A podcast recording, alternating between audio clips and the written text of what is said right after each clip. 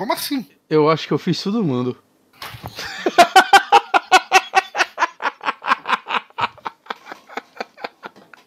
Mas agora tá na hora certa que é? 6 de junho de 2019, 21 horas e 1 minuto. Que é? 21 horas e 1 minuto.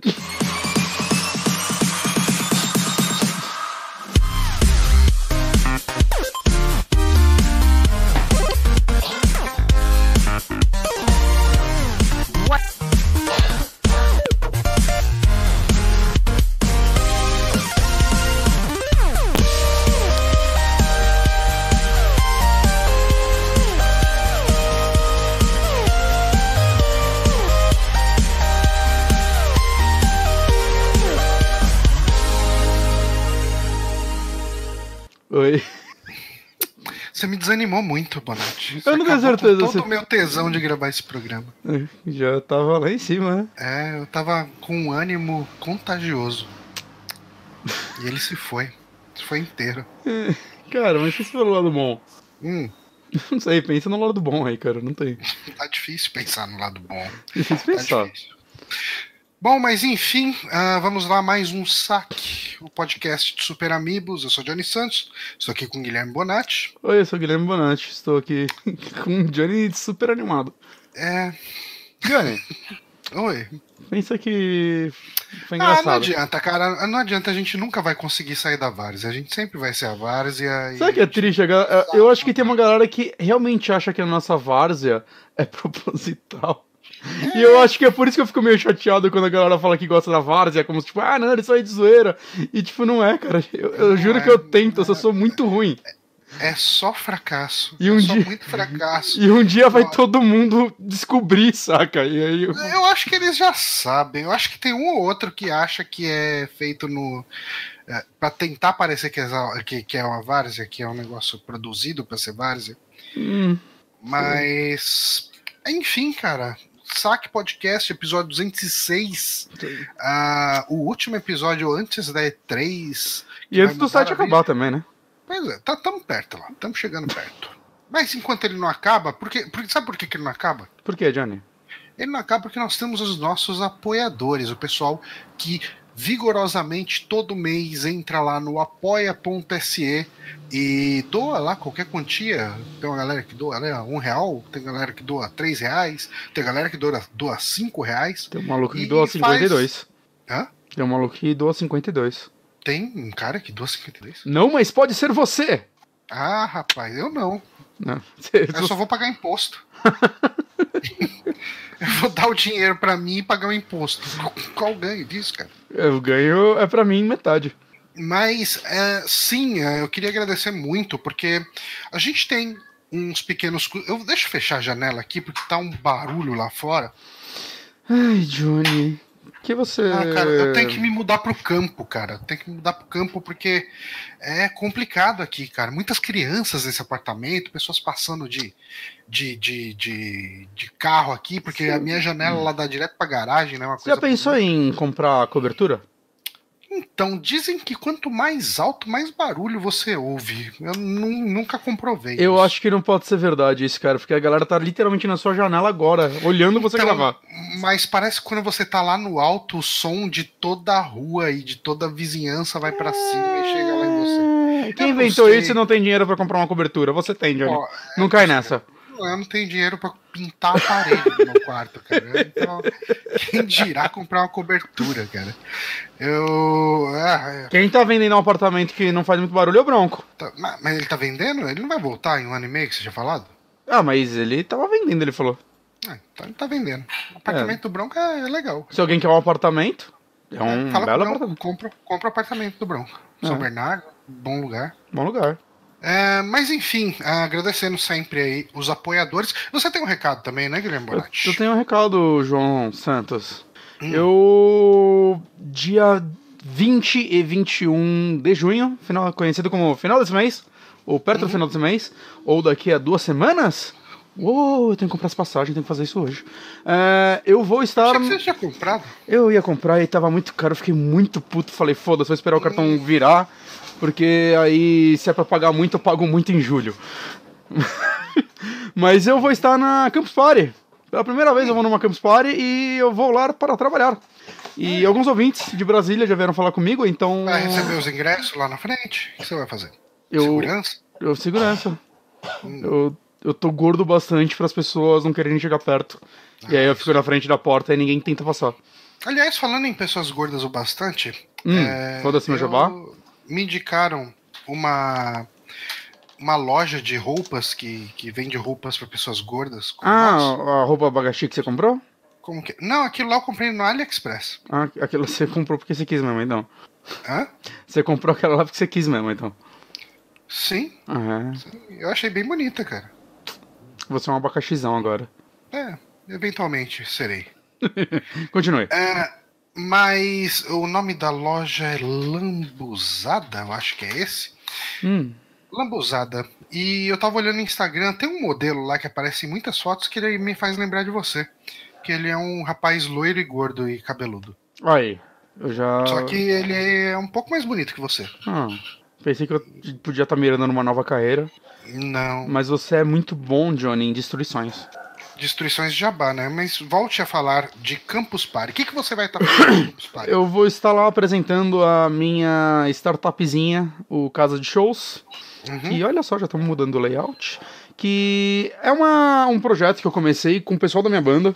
É, é um. Basicamente um site, um portal onde bandas, no começo, por enquanto, na verdade, a gente está só fazendo análises de casa de shows e coisas do tipo. Você cadastra sua banda lá, você faz seu perfilzinho. Né? Era uma parada que a gente fez meio que para ajudar a gente mesmo, né? E por que não outras pessoas? Pra gente começar a ter contatos, ter saber qual é a qualidade do local onde você vai tocar, equipamento, essas coisas, né? A gente tá querendo, tá fazendo uma ferramenta interna também para você começar a fazer uma gestão da sua turnê e coisas do tipo. Você vai guardar seus contatos, você vai conseguir traçar rotas e uma porrada de funcionalidades que a gente tá trabalhando que nem louco pra fazer. Inclusive, esse sábado, no dia do meu aniversário, eu marquei o negócio meio tarde porque eu fiquei a tarde inteira trabalhando nisso. E devo agora ficar uma correria do caralho essas próximas semanas até Campus Party, que tem muita coisa pra arrumar. Mas deem uma olhada lá, eu podia inclusive. Peraí, deixa eu pegar isso aqui. Posta o link lá no chat. é, é, Deixa eu mostrar a se carinha você dela. quiser colocar o link no post, depois eu agradeço. Porque eu vou esquecer de colocar. Mostrar só a carinha dele aqui. Ó, já tem muitas bandas que Bonito. fizeram reviews. Inclusive, temos um review do Troja Rigor. Um traje a rigor. É? Roger Moreira, Ele mesmo fez o rolê lá. menino gênio. Ele mesmo. Uhum. Mas já tem bastante funcionalidadezinha e tal. A gente tá trabalhando que nem louco nela. E vamos tá lá. A gente foi. A gente mandou meio sem esperança. A galera falou: legal, venha pra cá. E nos vieram os convites. Não enviaram as passagens. Daí a gente vai ter que se fuder, mas. É, a passagem também é querer demais, né? Porque eu sou gigante. Eu sou youtuber. Então, eles não dão qualquer, pra Eu qualquer sou, gordo. eu assim, sou não dão músico, passagem pra- youtuber e startupeiro. Startupeiro. Start- Como é ser um startupeiro. empreendedor, cara? Como você, Não você se vê ah, falando aquele monte de groselha no programa do Jovem Nerd lá com o Flávio Augusto? Ah, não, puta, não. Você sonha, vá atrás, saca? Não Ah, seja vai, gado. um- É, isso aí, cara. Eu- é, não, a minha, a minha meta é daqui a um ano tá assim. Eu quero Ah, estar então, beleza. é muito importante mais. ter metas, né? É importante ter metas. Eu quero estar muito mais babaca do que eu já sou. Muito importante. É a minha meta. Eu acho que não precisa de muito. Não, isso é verdade. Eu acho que você já tá suficientemente babaca. Ah, você obrigado. tá babaca num nível bem aceitável. Sério, ah, mas dá pra melhorar. Dá pra superar os níveis aceitáveis. Tô- eu postei aqui no chat pra quem já está ao vivo, já tem uma galerinha ao vivo. Mas ah, eu só queria falar que a gente tem o nosso canal no YouTube, onde a Uhum. gente arquiva todas essas lives, né? A gente faz essas lives naquele momento que a gente. Se você não sabe que hora a gente grava, é porque você não ouve esse podcast, porque a gente abre literalmente falando o dia e a hora que estamos gravando. e geralmente, geralmente, Não tá no mudo. às quintas-feiras. Oi? Geralmente não tá no mudo. Geralmente não está no mudo, mas geralmente é às quintas-feiras, em torno das 21 horas. E depois disso, o podcast sempre está ah, no youtube.com barra superamigos. Lá você tem o arquivo das nossas transmissões. É, inclusive, aqui pelo nosso canal do Twitch, eu tenho jogado lives de The Last Door, que é um jogo que eu estou gostando muito. Uhum. Ah, talvez, dependendo do quanto a gente precisar de encher linguiça com indicação hoje, eu posso comentar um pouco, já que eu tô indo pro último ou pro penúltimo capítulo. Eu não sei Uhum. se ele tem quatro ou cinco, mas a história tá bem legal. Ah, então, assim, eu tô- estou fazendo as lives, estou tentando fazer as terças-feiras aqui no canal do Twitch, Hum, mas eu estou subindo elas sempre lá pro nosso YouTube também, tá na nossa playlist de gameplay, se você for também na, na página principal, são os vídeos que estão lá, porque a gente faz, não é como se a gente transmitisse muita coisa, né? Ultimamente tá sendo essas lives tenho- e as lives do saque. eu tenho que acabar do Luigi. Rapaz, isso existe. É. E, e só fechando assim, é ouvintes de Brasília, ou que vão estar lá, passem lá, passem lá, me encontrem lá. Vai ser legal. E se vocês têm indicação de lugar de Brasília, o que fazer lá à noite, eu quero conhecer alguma coisa da cidade, né? Já que eu já vou estar lá, eu quero ver alguma coisa, nem que for um barzinho É, legal. Você vai ficar só à noite lá? É, durante o dia inteiro eu vou ficar no evento e aí à noite. Eu vou, ah, tipo, o evento é quinta e sexta, né? Que hora que você entra no evento? Ah, eu tinha que ter lido o e-mail inteiro. Tá. Porque assim, é, é- não é um programa que dá pra fazer muito à noite, apesar de eu já ter ido uma vez. Mas a, a Praça dos Três Poderes é bem legal, cara, de ver, assim. Hum. Tipo, é, é legal de ir pelo menos uma vez. Ah, Brasília é muito grande? Cara, é, Brasília é uma cidade bem interessante porque ela tem uma área que parece ser bem grande, mas ela, ela é muito grande de vazios, cheia de vazios. Vamos Hum, colocar assim. É, a, a Bela falou da, da igreja, tem a catedral ali. Eu acho Uhum. que fica no, eixão É. monumental mesmo. Que eu- É bem bonita. eu vou chegar quarta de madrugada lá, então provavelmente quarta eu vou, tipo, direto pro hotel dormir. Porque quinta eu vou ter Uhum. que, provavelmente tá cedo. Eu vou ter que estar lá antes do evento abrir, porque eu vou ter que arrumar o stand. Né? Então Uhum. quinta eu vou ter que estar lá master cedo. E eu vou voltar sábado provavelmente cedo, porque as passagens são mais baratas assim. É, então eu vou ter meio que a noite de quinta e de sexta pra conhecer alguma coisa. É. Sexta um pouco Então, mais eu que quinta, inclusive, porque eu sexta eu vou estar mais fui de na boa. Praça dos Três Poderes à noite, mas eu não achei tão legal quanto de manhã, sabe? De manhã você consegue ver mais as coisas, assim. Eu acho que o que tem de legal lá em Brasília é ver realmente as, as arquiteturas, as obras, os, os prédios, né? E tudo Será mais. que eu consigo ver nosso presidente? Eu acho difícil. Ah, já tava indo comprar gasolina. Deixa eu quieto. Ah, mas o que mais, Johnny? Que mais? que mais? Tem mais coisa pra gente falar que a gente não pode esquecer hoje no final do programa de Não, ler pensei que você ia me indicar- comentário, né? Pensei que você ia me indicar mais lugares pra, lugares pra ir em Brasília. Aí, lugares Você pra foi ir fazer em Brasília, Johnny? Eu namorei com uma menina durante um tempo Ah. de lá. Caralho, que rolê. Do- era. É, era novo, então tinha tempo pra fazer essas coisas. É, não, não- não recomendo namoro à distância, tá? Jovens que tiverem todo esse ânimo, gastem isso fazendo outra coisa. Não pela pessoa, sabe? Tipo, a pessoa é, é bem legal. A gente se encontrou uma outra vez depois, porque eu sou padrinho de casamento de uma pessoa que mora lá. Hum, E Brasília ele tá é no seu amigo sangue. da minha ex. Ele é amigo da minha ex. Então, quando eu fui, por exemplo, nesse casamento, ela era madrinha também, com, com o marido Uhum. dela, obviamente. E, e a gente conversou um pouco lá. Então, assim, é, é um negócio que não deu certo por causa da distância, obviamente. E porque também, enfim. não É, tem que não- justificar porque terminou, É, é, é o que eu tô falando, é assim, é, as coisas não deram certo, Certo. porque, tipo, cara, a distância é uma merda, então não façam isso com vocês, pessoas. Isso aí. Se ele não conseguiu, ninguém vai conseguir. É isso que ele tá falando. Exatamente. Desista dos seus sonhos. E me indiquem mais lugares de Brasília. Indiquem lugares. De preferência perto da Eu não consigo lembrar de, de- Cara, é que na hora que você sair, acho que vai estar fechado. Onde tem a melhor cerveja de Brasília? Tinha um lugar lá que era a Pizzaria Dom Bosco, ou algo do tipo. Pizzaria do quê? Dom Bosco. Hum. É, Era um lugar, quando eu fui, ele era um botecão, que era um corredor, assim, tinha um balcão. Ah, e basicamente eles só serviam pizza de mussarela.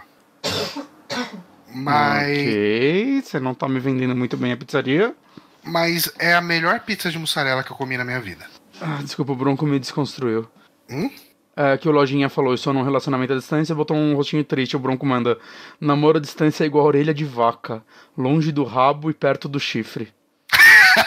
Parabéns, Bronco. Rapaz. Ok. ó, Lojinha, desculpa, eu sou uma Lojinha, esse é o Johnny. Eu acho que tem que namorar longe mesmo. Tem que namorar longe. Tem as vantagens, né? é, enfim. Uh, enfim. Uh, vamos pro programa? Podemos, vamos pro programa. A gente vai seguir essa ordem aqui de indicações que tá nessa subpauta aqui?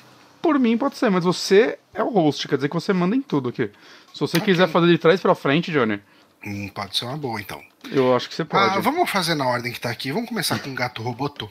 Vamos começar com o gato roboto? Peraí, deixa eu ver um negócio. Hum... Ah, toma, não tem nada de importante no dia de hoje.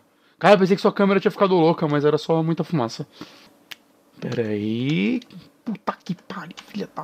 Oi, gente. Não xingue. Tá tudo bem, Johnny? Oi? Oi. Tá tudo bem? Tudo bem. Eu tô jogando a fumaça aí na Ana, daí a Ana tá tossindo. É, mó cuzão você. Tá matando a Ana. Hã? Ela, ela não tá entendendo nada. É... Ela disse que entendeu, que loucura. É... Nem eu entendi. É... Caralho, foda, né? Eu estou jogando Gato Robô, tô no finalzinho, na verdade. Eu quase terminei ontem, mas já era 11 e pouco, eu tava soninho. E que quer dizer que eu fui ver Hunter x Hunter, porque. Bom anime, Johnny, bom anime. Uhum, eu gostei. Tá, em que parte? Ah, eu tô. Eles ainda estão fazendo. Ele ainda não, virou um caçador, ele tá fazendo os uhum. testes. Eu tô. Eu vi hoje. Eu tô vendo no, na hora do almoço também no trabalho. Que eu tô levando marmita, eu como tipo em 20 minutos, aí dá pra ver mais um episódio. Sentado nos sofazinhos que tem lá na praça de alimentação e é bem gostoso. O sofazinho e o anime. O almoço uhum. também, vai levar estrogonofe. Mas enfim. Quando eu não tô fazendo nada disso, eu tô jogando Gato Roboto. Que é mais um jogo da Devolver. Pera aí que eu vou pigarrear e vou dar mudo, porque senão o Johnny vai ficar muito puto. Eu forcei um pouco para ver se dura mais tempo. Esse podcast vai ter que ser bem editado. Acho que não. Acho que a galera gosta de silêncio. Já ouviu Papo Torto? Eles fazem muito isso. É, isso aí. Mas enfim. Tô jogando o Gato Roboto, que é um novo jogo distribuído pela Devolver e publicado por um outro estúdio aí que eu não lembro o nome, porque acho que é o primeiro jogo deles. E uma coisa que eu tenho que falar sobre esse jogo antes de tudo é. Tem uma coisa. É, chama Drinksoft. Tem uma coisa melhor que esse jogo, que é o site desse jogo. O site desses caras é muito bem feito. Eu fiquei. Você consegue mostrar o site aí? Acho que vai dar trabalho, né? Deixa eu rolar. Não vai dar nenhum trabalho. É talvez a coisa mais fácil que eu já fiz. Aí. Pera aí que tá difícil aqui. Ih, não tô achando o site, achei pegar ele, eu faço assim, eu pauso o vídeo, eu tiro da tela cheia, eu coloco aqui, Ctrl V, apertei o botão errado, caguei tudo. Ah, Olha que site bonito da porra. Né? Que bacana. Olha, é claro, senão fica caindo comercial. Olha que sitezinho bonito. Estou andando, aí tem texto, aí você faça rápido pra não ler, porque que mano é firminho. E aí chega até o final e, ó, o gatinho seguindo o mouse. É muito incrível isso. Vamos voltar é. pra isso, que eu, tá na hora de eu falar do jogo que eu tô enrolando bastante. É, esse jogo começou. Eu comecei a ver ele, sei lá, coisa de um mês e pouco atrás. Eu não sei quanto tempo antes ele tinha sido é, anunciado. Né? E ele é um Meowchuvania, de acordo com os desenvolvedores. Uau! É. A história... E Gavania avançando. e, cara, assim, ele é um jogo master simples. Assim, muito mais do que eu esperava. Saca? É, eu tô com 3 horas de jogo, eu tô na última área. A galera tem gente que tá terminando em 2 horas, eu tô tentando fazer 100% nele. E, como o nome diz, ele é um Metroidvania. E a, ele tem uma historinha bem simples também, você tá você aí com, com viajando ele tem na um elemento de, de ele para mim tá parecendo eu tô olhando aqui tipo um videozinho muito curto aqui né até agora mas ele não parece ter elemento de Castlevania para mim não ele tem ele tem tem aqui ele tem Aqui é um mapinha ah. bem curto, saca? Mas ele tem. É... Mais de Metroid mesmo, saca? Tipo de. Ah, desse mapa aí que você vai pegando o sword up, voltando, liberando novas áreas, né? Uhum. É, então, mas ele parece mais Metroid puro. É, é, é, eu botaria mais um Metroid, Super Metroid, coisa do tipo. Uhum. Ele não tem level, essas coisas, uhum. né? O, a historinha dele, você é esse, essa gatinha, na verdade, e você tá numa nave, você é a única companhia do, do piloto dela, e aí você pisa nos teclados lá e aí a nave cai. E aí ele fica preso dentro da nave e você tem que meio que salvar ele nesse uhum. planeta bizarro. É isso. Uh, o lance do jogo é que ele vai te guiando, você pega eventualmente essa armadurinha, que para quem tá vendo o vídeo você tá vendo ela, e eu acho que o, a principal mecânica dela gira em torno de basicamente o que você faz dentro e fora dessa armadura, né? Porque quando você pega essa armadura, você fica com o corpo bem pesado, né? E a única forma que você tem de atacar os inimigos. E usar alguns itens depois que você vai pegando. Enquanto fora da armadura, é... cara, você é quase como, sei lá, uma versão ligeira da Morph Ball, porque você sobe nas paredes. Morph Ball, pra quem jogou Metroid, né? Quando você vira uma bolinha mesmo. Só que você morre com um golpe quando você é o gato. Você não tem nenhuma proteção. E, cara, eu meio que não sei muito o que falar desse jogo, saca? Porque ele é muito, muito simples. É, eu tô gostando dele. É, como posso dizer? Eu acho que ele é muito assim. Eu tava afim de jogar o Metroidvania, eu tava até esses dias pensando, caralho, eu acho vontade de rejogar Hollow Knight. Só que Hollow Knight tem tipo 30 horas. É, e aí eu, ah, Road Standing já dá pra sair, deixa eu esperar. E eu acho que nesse sentido ele caiu muito bem para mim, porque é tipo, eu tive uma experiênciazinha breve de Metroidvania, só que em 3 horas. O soluço. Ele tem alguns power-ups legais, a história dele, como disse, é esse negócio bem simples, mas ele tem um humor ok. Eu acho que em nenhum momento eu gargalhei, mas é, em muitos momentos eu, pelo menos, sorri, digamos assim. Uhum. Mas o que eu sinto dele é que ele é um jogo gostosinho, assim, tanto no clima dele. Eu gosto desse visual dele que lembra o Game Boy mesmo, né? O Game Boy Classic preto e branco, né? Tudo bem que o Game Boy Classic a imagem era verde, na verdade, mas é a ideia que a gente tem de Game Boy. No decorrer dele você tem, é, sei lá, você pode pegar alguns power-ups, você pega alguns filtros de imagem, né? Que aí você, olha, agora você tem a imagem verde, você tem a imagem vermelha, tipo de Virtual Boy, né? Você tem tudo isso. A melhor acaba sempre sendo a preto e branco, todas as outras me enjoam muito rápido. Mas o lance que você vai atrás desses negócios é porque tem um personagem que dá upgrade, upgrades nas suas armas de acordo com elas. Eu já peguei 100% disso, já peguei a melhor versão das armas né? As habilidades que você libera, elas são bacanas, saca? Você libera tipo um míssil que tem um cooldown, né? Ele não acaba nunca, mas ele tem um cooldownzinho. E eu acho que o principal, assim, do level design dele é... Eu, que é uma coisa que eu acho que ele faz bem, talvez a coisa que ele melhor faz, é como ele faz você ter que ficar entrando e saindo dessa armadura para resolver coisas. Porque fora dela você entra em lugares mais estreitos né? E às vezes tem algumas áreas que você, ah, você deixa essa armadura em cima desse, tipo um elevador, você vai ter que correr como gatinho lá mesmo, né? Desviando pra caralho dos inimigos, que você morre de qualquer forma, e dá um jeito de trazer sua armadura até você. Ou tem o lance, tipo, da água, né? A armadura não pode entrar na água, ela sofre dano na água. Enquanto o gatinho, ele pode nadar, às vezes você acha um submarino lá. Mas assim, cara, ele é um jogo muito é, simples, ele é muito fácil. Eu morri algumas vezes em chefe só e em uma área que você tem que jogar inteiro como gatinho, então um dano morria, mas ele é bem, sei lá, generoso com save points. Né? Ele tem bastante save points, antes de todos os chefes na área anterior tem um save point, as lutas com os chefes são legais, mas, cara, eu não sei, assim, é um jogo que eu não sei exatamente para quem eu indico. Ele é Switch PC, né? Switch PC, eu acho que ele tá no PS4 ou não. Eu não sei, não, a Devolver ela tá agora nessa de lançar só jogo pra Switch PC e depois de um tempo só sair pra PS4, né? Hum. E, e, Xbox One. Eu acho que ele tá só Switch PC, então. Deixa eu dar uma olhada rapidão. Mas. Roboto PS4. Eu acho que as pessoas, principais pessoas que eu indico esse jogo é pessoas que estão com pouco tempo e gostam de Metroidvania. Ele é um jogo bem barato, no PC ele tá 16 reais no Steam. Nossa. No Switch, deixa eu dar uma olhada, eu recebi aqui dele. Gato Roboto. Não tá aparecendo. Talvez que eu escrevi gato com A maiúsculo sem querer. Aí fudeu, né? A maiúsculo e minúsculo devem influenciar. Não, mas ele não tá aparecendo no How Long to Beat. Hum. Então não sei quanto ele custa no Switch. Chuto o famoso 40 reais, que é mais ou menos como vem esses jogos pro Switch. Embora o jogo da Devolver às vezes vem barato, eles conseguem fazer uma conversão legal. Mas, cara, ele é um jogo divertido. Eu acho que por um preço baixo vale a pena né? Como eu disse, ele é super curto. É, ele vale para pessoas como eu que tava afim de uma experienciazinha dessas e. Mas não tinha muito tempo, né? Porque eu tô jogando dois jogos muito longos, eu tô jogando Assassin's Creed ainda e o Divinity 2. Então, ele é um, aquele jogo que quando eu canso deles, eu. Ok, deixa eu jogar uma coisinha é, menor, né? Eu faço isso de tempos em tempos quando eu tô jogando esses jogos, porque, né, senão eu vou jogar eles o ano é, inteiro. É, dar uma, dar uma aliviada. É, é, dar uma descansada deles. E uhum. para mim, assim, ele é um jogo que. Cara, Pessoas com tempo vão terminar ele em uma sentada só. Fácil, fácil.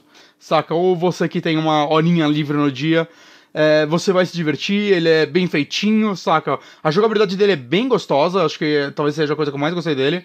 Né? É, eu gosto de, do peso da armadura, eu gosto de quando você tira ela e você tá com o gato, como ele fica mais leve e. Saca o lance de você poder escalar. Ele tem um, um, lance do desse foguete que você pega, que acabou de aparecer no vídeo para quem tá assistindo, né? Que é a, que é, é o foguete que você atira mesmo, né? Que eu falei que tem um caudalzinho. Que uhum. se você atira para baixo, você dá tipo aquele rocket jump. Sim. Então você, em muitas áreas, você tem que meio que calcular esse pulo. E, cara, tem muita área secreta que eu olhei e, tipo, no pulo normal você não segui, conseguia. E eu consegui fazer isso, tipo, na parede, assim, e dar um salto alto para chegar lá. E eu não sei se eu quebrei o jogo e eu fui lá antes do momento, mas hum. deu certo para mim. Eu acho muito legal quando o jogo permite essas coisas, em vários, vários momentos. Né? Você acha uns, é. uns audiologzinhos também para saber descobrir coisas que aconteceram nesse planeta. Ele tem uma historinha ok, saca? Ele tenta. Tem uma, uma personalidade a história dele. Não é nada que vai ficar com você, não é nada que. Sei lá, ele, ele não vai figurar entre os melhores do ano, nem entre os melhores Metroidvanias que você jogou com toda certeza. mas, metro... mas eu acho que ele. Nem entre os melhores Metroidvanias do ano. É, é, é, é o concorrente dele é o Bloodstained, né? É. Vai saber o Bloodstained de uma bosta. Espero que não. Mas, cara, é meio que isso, assim, ele é. Eu recomendo para essas pessoas. Eu não acho que ele. Eu não acho nem que ele tá tentando saca, ser um é, jogo evolucionário. É, é muito um jogo bem descomprometido. É, assim. é uma galera que. Tipo, Descompromissado, tipo, né? Melhor dizendo. Parece que é uma ideia que saiu quase de uma brincadeira de alguém e vão fazer e fizeram. E fizeram um jogo bem feitinho, que funciona, que tem uma personalidade. Eu total consigo ver eles fazer, eles expandindo a ideia numa continuação e fazendo um jogo mais completo, saca? Um jogo uhum. grande mesmo, com mais áreas, mais itens. Mas da forma que ele tá, eu acho que ele tá já bem divertido. para mim funcionou muito bem. Você chegou a jogar um que chama Shell, é, Zio Drifter, né? É Shell Drifter. Joguei porque deram na Plus, eu nunca terminei, mas eu joguei um pouco dele. Eu joguei bastante dele, não cheguei a terminar também. Uhum. Ele também é um Metroidvaniazinho bem simpático. É, ele bem também é curtinho, também, é três horas. Eu tinha que jogar ele é, melhor, eu, eu tava gostando. Também. Uhum. Ah, é, eu acho que para quem gosta daquele jogo, né, e desses joguinhos mais, esses indies mais curtos de que tentam fazer essas homenagens, eu acho que vai acabar curtindo ele. Os chefes eu acho legal, tá mostrando aí o primeiro, que é esse rato, que você encontra ele várias vezes. E eu acho que os chefes eles conseguem fazer uns padrões legais nas lutas. Que normalmente a maioria dos chefes eu morri uma vez, e aí na segunda eu fui com um padrão mais decorado, uma vez ou duas, saca? Teve uns que eu morri mais mesmo. E aí eu fui com um padrão decorado e consegui, né? Então é bem essa de decorar o rolê.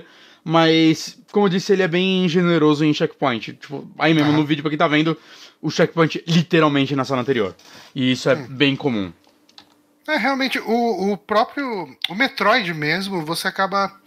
Uh, o Metroid nem tanto, vai sendo bem sincero. É... Ah, eu ia Depende... falar besteira aqui, porque os checkpoints do Metroid costumam ser perto do boss. Sim. Mas eh, sempre os de Castlevania também. Castlevania quase sempre tem um checkpoint do lado do boss. É. Jogo que eu sofri um pouco. Ah, não, não sei, cara. Eu ia falar o Action Verge, mas também ele tem checkpoint. Você terminou o Action Verge? Não, eu abandonei. Eu tava jogando no Xbox, né? É, eu tava jogando no PC. Eu Aliás, levei também. no Xbox pra consertar. É, você comentou na segunda. Pegou já? Ainda não, não. Nem falaram quanto que vai dar e, e, atualmente eu tô até esperando que eles demorem mais para me avisar. porque acabei de gastar uma bala para arrumar o carro de novo. Sei. Então, é, quanto mais eu conseguir enrolar para gastar esse dinheiro, melhor. Uhum. Mas é isso, gente. Tipo, não é um jogo que tem muito o que ser dito sobre ele. Ele é muito simples, a história é muito simples, né? Ele é um jogo meio descompromissado. Mas ele é um jogo legal, acho que para a proposta dele, ele consegue ser bem divertido e entregar de certa forma o que promete. Para tá quem via os também, vídeos né? e tava esperando, puta, vai ser um jogo gigantesco, vou... vai ser nem que for um Action Verge, né? Action Verge é grandinho. Não, ele não chega a isso. Ele é, ele é realmente um jogo com pretensões baixas, mas com foco e eu gostei dele, eu gostei dele. Uhum. Bom, beleza. Então aí. Uh Gato Roboto. É Gato Roboto. Muito bom. Um não, muito bom. E você, é... Johnny? Você agora tá vendo um negócio que tem pretensões maiores. Então, cara, isso é muito complicado. Eu, eu, eu tenho feito uma coisa com a minha vida que tem impactado diretamente no tipo de conteúdo que eu consigo oferecer aqui no Super Amigos. Isso é um problema muito grave. Por quê?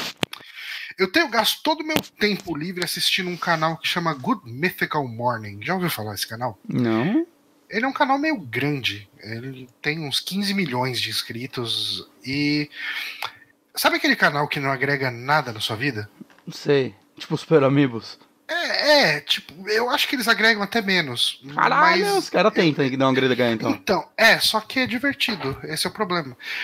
Ontem Nossa. mesmo eu tava vendo um vídeo deles vendados, lambendo coisas de chocolate, tentando adivinhar o que que era. Coisas de chocolate não, coisas cobertas por chocolate. Por exemplo, um rolo de papel higiênico coberto de chocolate, uma casinha de boneca coberta de chocolate.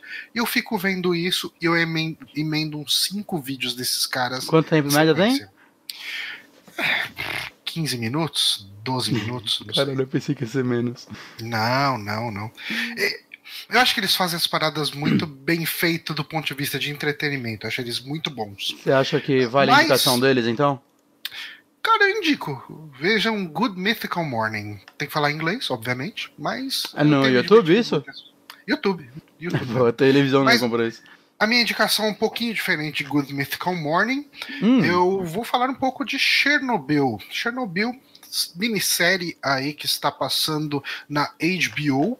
Eu acho que lá fora ela já terminou. São Hum. cinco episódios, né? hum. E fecha. Ah, pelo menos os lugares que eu vi, em tese, o quinto episódio saiu na segunda-feira, no dia 3. Hum. Só que na HBO Brasil, pelo menos, não tá lá. E eu vi eles comentando no perfil ah, lá da, da HBO que vai ao ar na sexta-feira. Mas enfim, ah, eu Ok, consigo vai acabar. Até sexta-feira e, e acaba, e já Que- foi dito. Ô, Johnny. Vai ter uma segunda temporada. Ah, Por que você não baixa ilegalmente? Ah, pra que baixar ilegalmente se eu Pra posso não ter esperar que até esperar. sexta? Eu, eu consigo esperar. Eu acho que você não deveria. Vai ter segunda temporada? Não. Ah, ufa, eu ouvi você falar. Eles já disseram que vai ter, eu, eu já tinha não desanimado. eles já disseram que não vai ter. Ah, mas eles falaram a mesma coisa daquela série que você falou e tá tendo. Qual? Big Lies? Big Little Lies? Falaram? Eu não lembro de ter É. Não? falado. Eu tinha certeza que ia ser uma temporada só e aí tá tendo 15. Você assistiu a primeira temporada de Não. Big Little Lies? Não, porque é série de mulherzinha. Eu recomendo absurdamente. Não, ele tá na minha lista aqui, eu É tava sem. Eu não tinha HBO e aí eu não baixei. E agora eu tô com o HBO Go porque eu assinei pra Game of Thrones. Xinguei muito, falei, nunca mais pago essa bosta, não funciona nunca. E tô aí pagando igual idiota. Porque eu sou uma pessoa que minha palavra não vale nada. Não vale nada. Não pra mim mesmo. Mas ah, vamos contar com que a palavra dos diretores, produtores, enfim, de Chernobyl vale alguma coisa. Chernobyl. É, Desculpa. A série, para quem. eh, Eu acho que a galera já tá comentando muito. Se, se você Sim. Eh, acompanha redes sociais, já deve ter visto alguém falando a respeito. Uhum. Mas basicamente é uma série que acompanha o que aconteceu na tragédia de Chernobyl, né? Que foi um acidente nuclear que Spoiler. aconteceu na Ucrânia em 1986. E ah, até hoje tá um cagado. tempinho. Tá cagado. Tem um, um perfil no Twitter que é Hum. o Is Chernobyl Safe? É uma coisa assim. Ah. Vou procurar aqui. Chernobyl Safe. Ho- Hoje pessoas vão visitar áreas de Chernobyl. Eu já vi muitos vídeos de pessoas explorando lá. Com guias e tudo mais. Só que.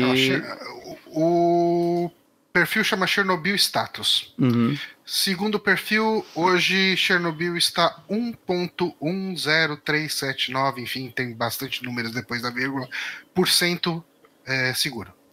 Então, é que tem áreas que a galera consegue ir. Acho que as áreas É, mais Eu afastadas. acho que é mais na parte da cidade, né? Que a É. cidade é a alguns quilômetros da usina. Isso, isso. Mas mesmo lá não é recomendado que você fique muito tempo. Não. Eles andam com aqueles negocinho de ver radiação, né? Mas é, é, tipo, tem alguns canais que eu assisti antes de pessoas que exploram lugares abandonados, tipo Exploring with Josh, acho que é um dos mais famosos, que eles fizeram alguns episódios lá e é um negócio muito triste, cara. Você vê assim, tipo, casas abandonadas com tudo lá ainda, Não, saca? tudo, é. Roupas, É brinquedos. uma coisa que mostra na série, né? Porque. Hum. ahn, Johnny, mas essa série- série não é uma bosta, porque, tipo, eles falam inglês. isso é uma merda, porque eles falam inglês. Então acabou aí, não assistam Chernobyl. Exato.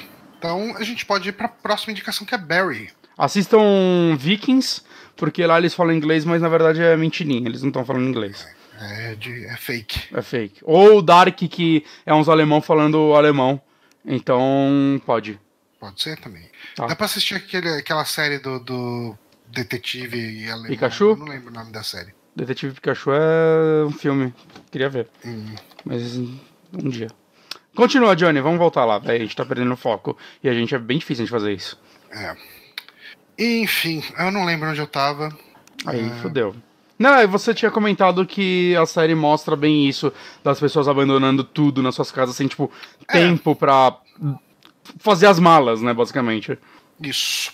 Então, uh, basicamente a, a, série ela começa durante um, um acidente, do, durante o começo do acidente, e você acompanha. Os núcleos de personagens são essencialmente políticos, cientistas, e vez por outra ele vai mostrar alguma coisa. Uh, uh, de um lado mais de população. Assim, o personagem principal é o Valery Legazov, hum. uh, que ele é digamos assim, ele é um físico que está sendo responsável pela contenção do, do, do problema que está dando. Por quê? Uh, um reator explodiu e com a explosão desse reator, o tanto de radiação que ele começou a, a, a emitir era é, é, tipo assim é, é uma coisa absurda você pensar na, no, no, nível da radiação que e o dano que ela causa em pouco tempo, sabe? Tipo, uhum. as pessoas que foram expostas ali direto, algumas morreram praticamente logo depois, sabe? Quem estavam próximas. Na, na, semana, assim. Quem tava próximo foi, né? Tipo, quem tava na usina. Uhum. E. Sim, sim. E os caras estavam tentando assim, ele se passa em 86, então é auge. É, auge não, vai. Digamos assim que é mais ou menos o declínio da União Soviética, mas uhum. ela ainda está vivendo um pouco de, de aparência, né? Uhum. E então uma tragédia desse tipo significaria um golpe muito duro no regime.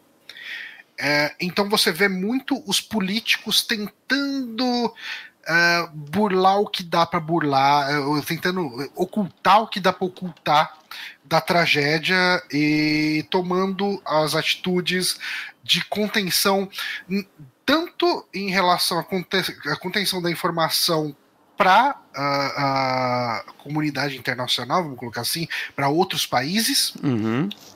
quanto para a questão do pânico da própria população, né? Uhum. Só que o que, que acontece? Uh, isso é uma coisa. Assim, eu tava ouvindo, eu ouvi o, o, o Márcio Bronco, né? O podcast do, do, do Márcio Bronco lá. o Márcio Bronco, o podcast do Márcio do Bronco. É, sim, sim. sim. Mas eu ouvi, eu acho que o, o, o Márcio entregou muito da série, assim, tipo, e, e eu não queria entregar tanto, porque eu acho que o, o, o grande segredo dessa série, por ela dar certo, é, por ela estar dando certo, é o quanto a gente conhece pouco disso e o quão pouco a gente sabe sobre como essa tragédia uh, afetou, afetou a vida das é. pessoas ali. É, assim, que é um negócio assim, Johnny. É, eu, existe, um, eu, existe uma discussão. É. É, no, no Twitter eu vi uh, principalmente a galera mais de esquerda, e inclusive o, o Marco Gomes saiu do Twitter, acho que por causa de uma discussão desse tipo, é, que o pessoal. Ah, mas estão pintando os políticos soviéticos como pessoas extremamente desumanas e os cientistas como salvadores da pátria. Eu acho que assim, quando você assiste esse tipo de série, ele vai puxar a sardinha para um lado. Sim. E alguma coisa vai ter que ser sacrificada em prol de uma, drama, de uma dramaturgia ele tem um ponto de mais vista. envolvente. É, é um ponto de vista. Então é importante você saber isso. Mas ainda assim, quando você assiste essa série e quando você vê o impacto disso tudo em cada uma das pessoas, tanto o impacto é, físico, porque eu acho que a parte de maquiagem dessa série é incrível. Sabe, uhum. tem, eu acho que o terceiro episódio tem um cara lá que tá afetado pela radiação, ele tá numa cama de hospital. É, e, e, cara, eu achei uma maquiagem mil vezes melhor do que qualquer filme de zumbi que eu já vi. Caralho. Sabe? Tipo, é mega convincente, é mega assustador você ver como as pessoas ficam. Uhum. Como, uh, não só uh, essa questão física, né? Quanto a questão psicológica. E, e, porque, assim, um dos personagens principais ali é uma enfermeira que ela é casada com um, um bombeiro E o bombeiro ele foi uh, apagar o incêndio de Chernobyl, assim, logo que aconteceu, então ele estava ali na frente da usina, ali com a mangueira tacando água, sabe? Caralho, então ele velho. foi exposto a um nível de radiação absurdo. Isso é até uma das coisas que o pessoal chega, assim. Eu, eu acho melhor não entregar essa parte. Essa é uma parte que, que quando eles falam os números, você. Uou! Ok, sabe? ok, eu Tipo, quero- eu quero passar, eu quero é, enxergar isso é, assim. eles colocam algumas coisas em comparação, né? Ah, isso é próximo do, de uma pessoa tá tomando tipo uns 10 raios-x, sabe? Ah, não é tão grave. E daí, assim, esse tipo de coisa, comparação com a radiação de bomba de Hiroshima, comparação com, com coisas. E, e assim, ah, é tantas bombas de Hiroshima por minuto, isso, sabe? Umas coisas desse. Caralho! Ok, ok. Não, não fale mais sobre isso, eu quero. É, então. eu quero ter o impacto vendo. Eu acho que é uma série que ela vale muito pela questão desse impacto Uhum. e de você ver cada coisa, cada vida impactada, obviamente levando em consideração que é, uma, que é um drama e etc, etc. A, a história das pessoas aí é baseado em pessoas mesmo ou não? Isso daí é tirado do zero, é 100%. Eu não sei as pessoas, o- os, cidadãos. Cidadãos. assim, né? Cidadãos que eu tô. Cidadãos. Cidadãos. É, acho que cidadãos. Cidadãos? Aí você me Eu acho fode. que é. Vamos ver aqui. Não. Plu- plural. Se a gente for ver, a gente vai saber quem tá errado e um vai ficar triste. Não, E vai ser eu. que você fique triste. Porque eu tenho certeza que não é cidadões. É Cidadãos. cidadãos. Não é. É cidadãos. Não na Bonatolândia. Tá bom, então na Bolato, Bona, Bolatolândia. É Bonatolândia, tá? Bolatonândia. Mas, enfim, cara, é, é, é, assim, coisas que eu posso falar aí sem estragar a experiência. Eu adoro a fotografia dessa. Vi muito elogio à fotografia dela. Eles escolheram uma tonalidade de cor que remete muito à, à União Soviética, sabe? Aquela, é, aquelas roupas. E isso é uma coisa que eu até li um, um artigo de russos, é, de, de ucranianos, enfim, elogiando coisas, detalhes assim, fala, puta, os caras conseguiram botar a porcaria da lixeira que a gente tinha em casa no Caralho. regime do- do soviético, a sabe? HBO é muito foda em produção, né, tipo de cara? coisa existia ainda. Eu não fazia ideia que as pessoas conseguiam obter isso. E assim, Ah, uma coisa que eu lembro, 3D. você lembra aquele, você lembra aquele o documentário que a gente viu do Tetris, o From Russia Sim, with Love, sim, da sim. BBC? Aham. É, eu não sei se você vai lembrar, mas ele tem muitas cenas gravadas na União Soviética, entrevistando Hum, pessoas, filmagens, muito né, mal. enfim. Ah, o, o tipo de roupa que as pessoas usavam, aquelas blusas de lã marrons, sabe? Tudo, É. cara, é, é- é- é um, um figurino que trans, sabe, que traz tanto esse sentimento. A- as cores, é tudo esse essa cor do pôster que você. Eu, eu acho que é o que a tá vendo aí. gente gostaria de ter sentido quando a gente jogou Max Payne 3 e não sentiu. Exato, né? Você vê aquele Brasil que não é o Brasil, não parece. Brasil. Tipo, é uma, é uma ideia de uma pessoa que nunca viu o Brasil. Já acertaram o uniforme da polícia e os ônibus. É. Então, é, é, assim, eu acho que ela faz um serviço muito bom em, em te situar no ambiente, sabe? Te colocar ali. Ah, e, e- eu acho que isso é muito importante para você ter empatia com as pessoas que estão passando por aquela tragédia. É, ao mesmo tempo, assim, o- os heróis desse filme são ah, principalmente os cientistas, né? E assim, eu gosto muito do ator que faz o papel principal ali. Tipo, é, eu não tinha visto nada. Para não falar que eu não tinha visto nada dele. Qual o nome antes, do eu tinha ator? visto aquele filme. É o Jared Harris. Jared.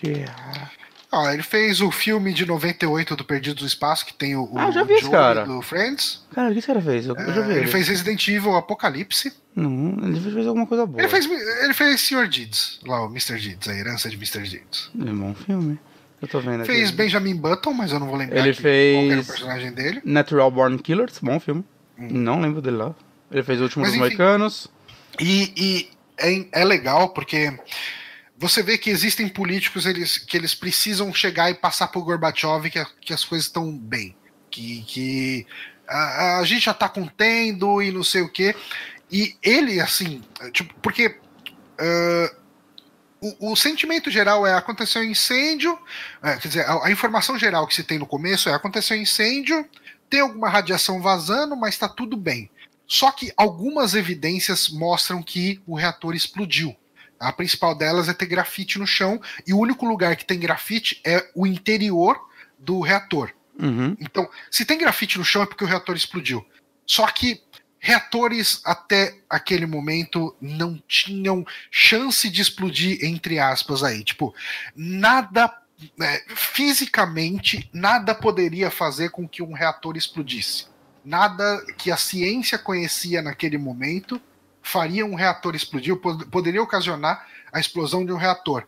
Só que esses caras têm essas evidências. Só que assim, ah, mano, você tá querendo falar isso só porque acharam um pedaço de grafite, sabe? Nem devia ser grafite de verdade. E ele tenta provar que não, que isso tá errado. Ao mesmo tempo, você tem uma outra cientista ali também que ajuda muito, que a, a ela é interpretada pela Emily Watson, que também é uma mulher que, que é uma atriz aí que já fez algumas coisas. Uh, conhecidas, eu sei que quando eu tava assistindo, a Paula virou e falou: Nossa, conhece essa atriz e tal. Hum. É, a gente pode ver aqui coisas que ela fez. Vamos ver. Pode. É, eu não conheço nada disso. ok. Uh, é, o filme mais conhecido dela é o Ondas do Destino do Lars von Trier. Eu, eu, vi, eu não assisti. Eu só vi o Anticristo dele. Só. É, então, mas enfim, é, é, aquele rosto que você conhece e não sabe de onde? Como é o nome dela? Emily. Emily Watson. Watson. Já vi por aí. É, então. Mas aí ela é uma. Ela trabalha, se não me engano, numa usina próxima. Eu pensei que ela era ah, atriz. Não, eu acho que não era numa. Tá, é, caralho. Eu não lembro. Ela é uma física, né? E essa é uma cena muito boa, né? Que eles estão ali e tal. E daí eles identificam que tá tendo radiação próximo fala, tá, é, tem uma usina aqui a, a, X quilômetros, né? Sei lá, 100 quilômetros, não lembro. Ah, liga lá, não, tá tudo normal aqui. Porra, mano, que outra usina que tem aqui perto? Acho que é Chernobyl. Tipo, mas Chernobyl é 200 quilômetros daqui. Ah, liga lá pra Chernobyl. Ninguém atende. Fudeu. ok. Tipo, tem umas coisas que acontecem que é assim, ó. Então, a Alemanha tá ligando aqui no Kremlin para falar que eles estão sentindo radiação. Hum. Sabe? Tipo, Caralho. tira a distância né, da Ucrânia para. Pra, Chernobyl. Pra... Mas enfim, é, eu acho que não é legal falar hum. muito, porque cada coisa que acontece na série é um impacto e esses impactos são muito importantes. É, é muito. É aquele negócio. É, é aquele.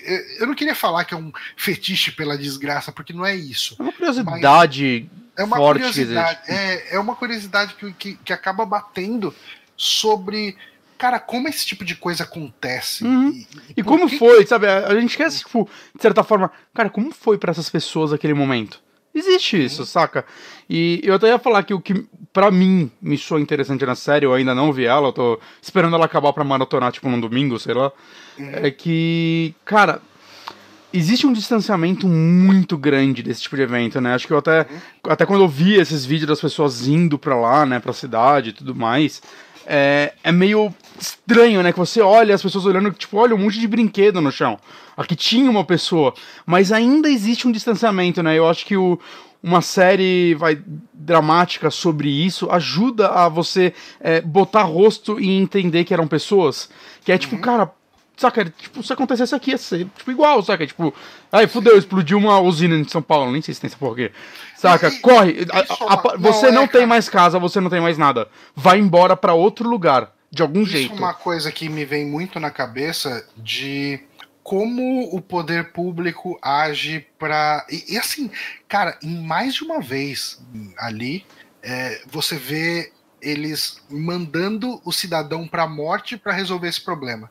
Caralho. E, e, e, assim, ele sabe, tipo, ah, vai morrer tantas pessoas se a gente fizer isso. Tá, pode fazer. Tipo, se é para proteger, tipo, a maior parte da galera. Caralho. E você viu que. que faz morrer. Sabe? Que estão fazendo, né? Acho que ainda estão fazendo, né? Acho que vai demorar pra caralho pra acabar. Que estão construindo um negócio de chumbo fora da usina Hum. Pra quando ele estiver pronto, ele tá tendo. Tem tipo uns carrinhos que vão levar ele pra cobrir a usina pra parar de sair radiação de lá e conter em um local. Já faz um Eu- tempo que tá eu rolando, queria né? falar sobre algumas, alguns eventos que rola aqui, mas eu acho que. é- Não, isso daí eu tô falando é coisa contemporânea que tá Não, acontecendo. não, não, não, sim, sim, sim, eu entendi. É porque Uhum. tem coisas envolvendo a tecnologia que é tentada pra conter e eu acho que isso tudo é muito legal você assistir. Ah, não, não, não, deixa eu- sabe? Já- Tipo, eu, eu já quero ver, saca? Eu já. E acho que a maioria das pessoas ouvindo também, porque e- é uma série assim, muito interessante. Só, só uma dica. O quarto episódio é a coisa mais desgraçada que eu já vi numa série de TV. Tô vendo direto a galera no Twitter falando isso, que é um negócio. É... Gente falando que, é que não ia conseguir mais ver o próximo, assim. Não, vou É, parar aqui.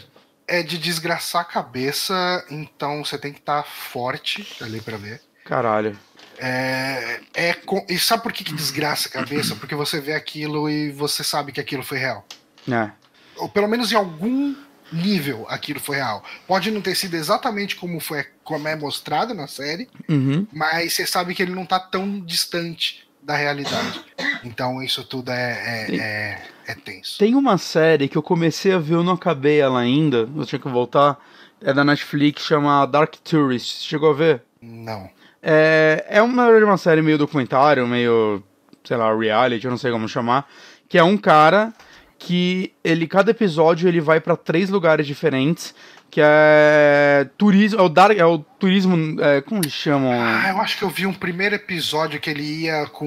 ia ver o. o- ia fazer um turismo na, nos lugares lá do, do Pablo Escobar. É, que ele conheceu o cara que era um assassino, Era o um matador assassino. de aluguel do Pablo eu vi Escobar. Só o primeiro episódio. É que eu acho que é o segundo ou terceiro, ele vai pra um lugar no Japão que também tem problema de radiação, né?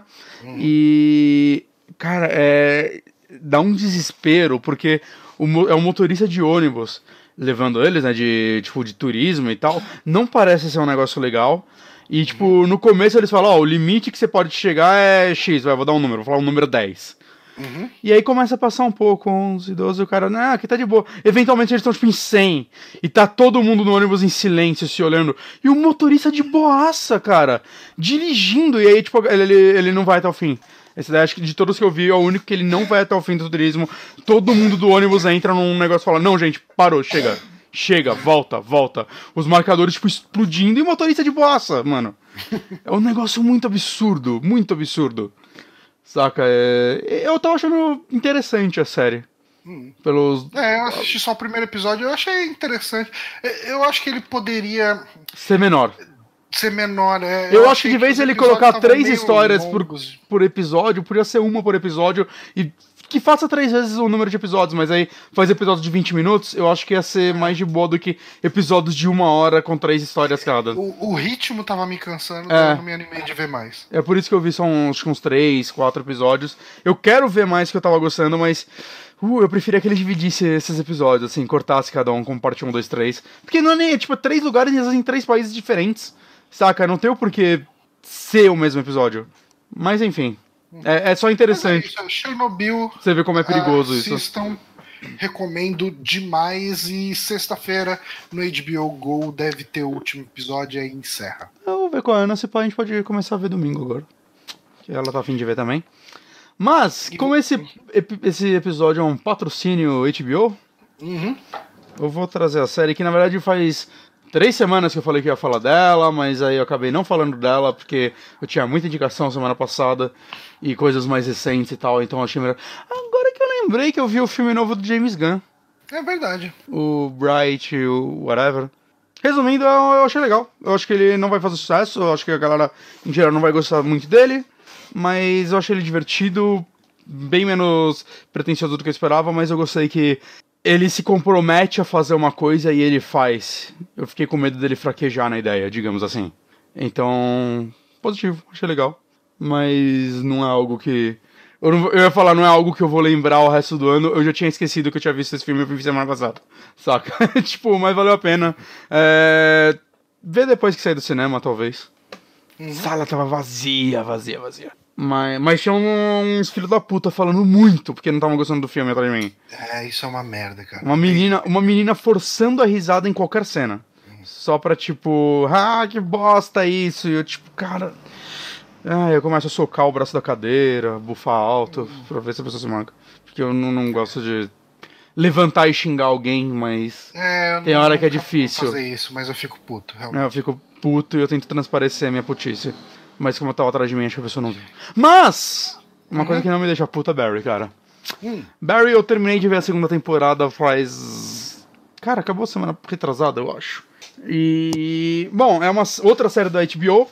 É uma série criada pelo Bill ah, Harden, Hayden, que é esse ator, que é o Barry, que ele tá aí. Que a galera deve conhecer ele por, sei lá, ele é o policial do Superbad. Ele faz tanta coisa, esse maluco ele vai estar no novo Rich. Ele é o Rich adulto. Gostei muito da escolha dele. Como Rich, caralho, o, elenco do Rich tá incrível. Ainda não vi Mas. o primeiro. Você ainda não viu o primeiro? Não, eu tô com ele baixado. Preciso assistir isso. Ele tá na HBO Go, tá? Só pra avisar. Ah, isso facilita as coisas. Né? Basicamente, tudo que, todos os filmes que passam na HBO canal estão na HBO Go. Ou talvez todos, eu basicamente é inútil. Eu não tenho como comprovar se são todos ou não, mas todo filme que eu vejo passando na TV lá, eu, eu vejo na Go. Mas, enfim, é produzido por ele e pelo Alec Berg. Esse eu não sei quem é esse, esse moço aí, Ah, acho que é produtor. Né? O Bill Hayden, acho que eu já comentei isso aqui, inclusive, ele é, acho que, consultor criativo de South Park já faz uns 10 anos.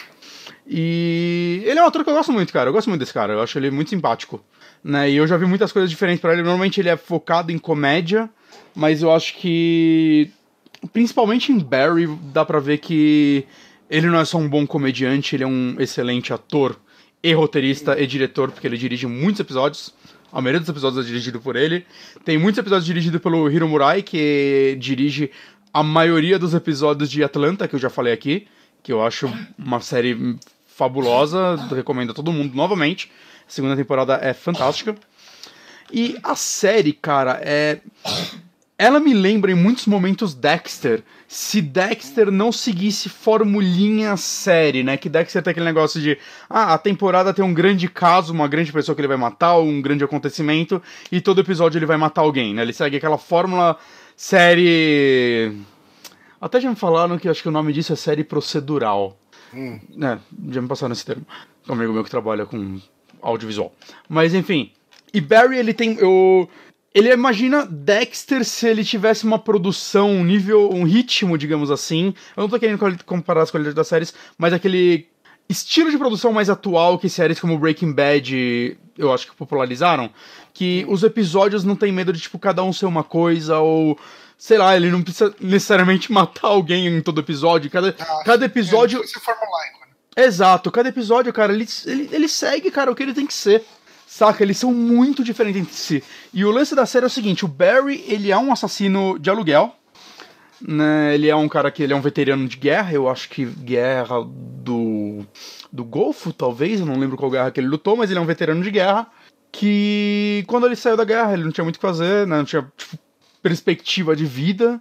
E ele, por causa de algumas pessoas que ele já conhecia, né? Acho que indicação de um tio dele, ele conta lá. Ele conheceu umas pessoas que botaram ele em casos onde ele. Ele virou um assassino de aluguel. É isso que aconteceu com ele. Mas o lance do Barry, que eu acho que é muito diferente de várias séries que eu vi desse tipo, né? Como Dexter ou outras séries criminais, é o personagem Barry, cara, porque ele é muito mais complexo, saca? É muito mais humano. Ele tem uma clara depressão e falta de amor pelo que ele faz, ao mesmo tempo que ele é muito bom no que ele faz. E ele não se sente necessariamente bem por isso, mas também não mal. Ele tem mais medo de como as pessoas reagiriam ao saber quem ele é.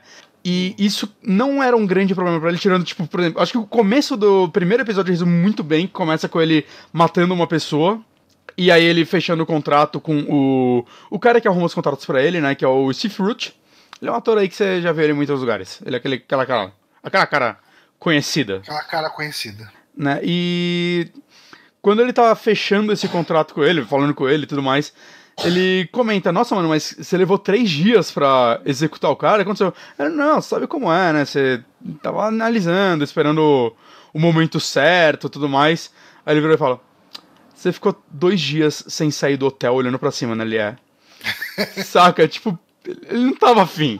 E o lance é que logo no começo ele é contratado por duas pessoas de uma máfia ela é turca. É turca? Deixa eu só dar uma conferida aqui.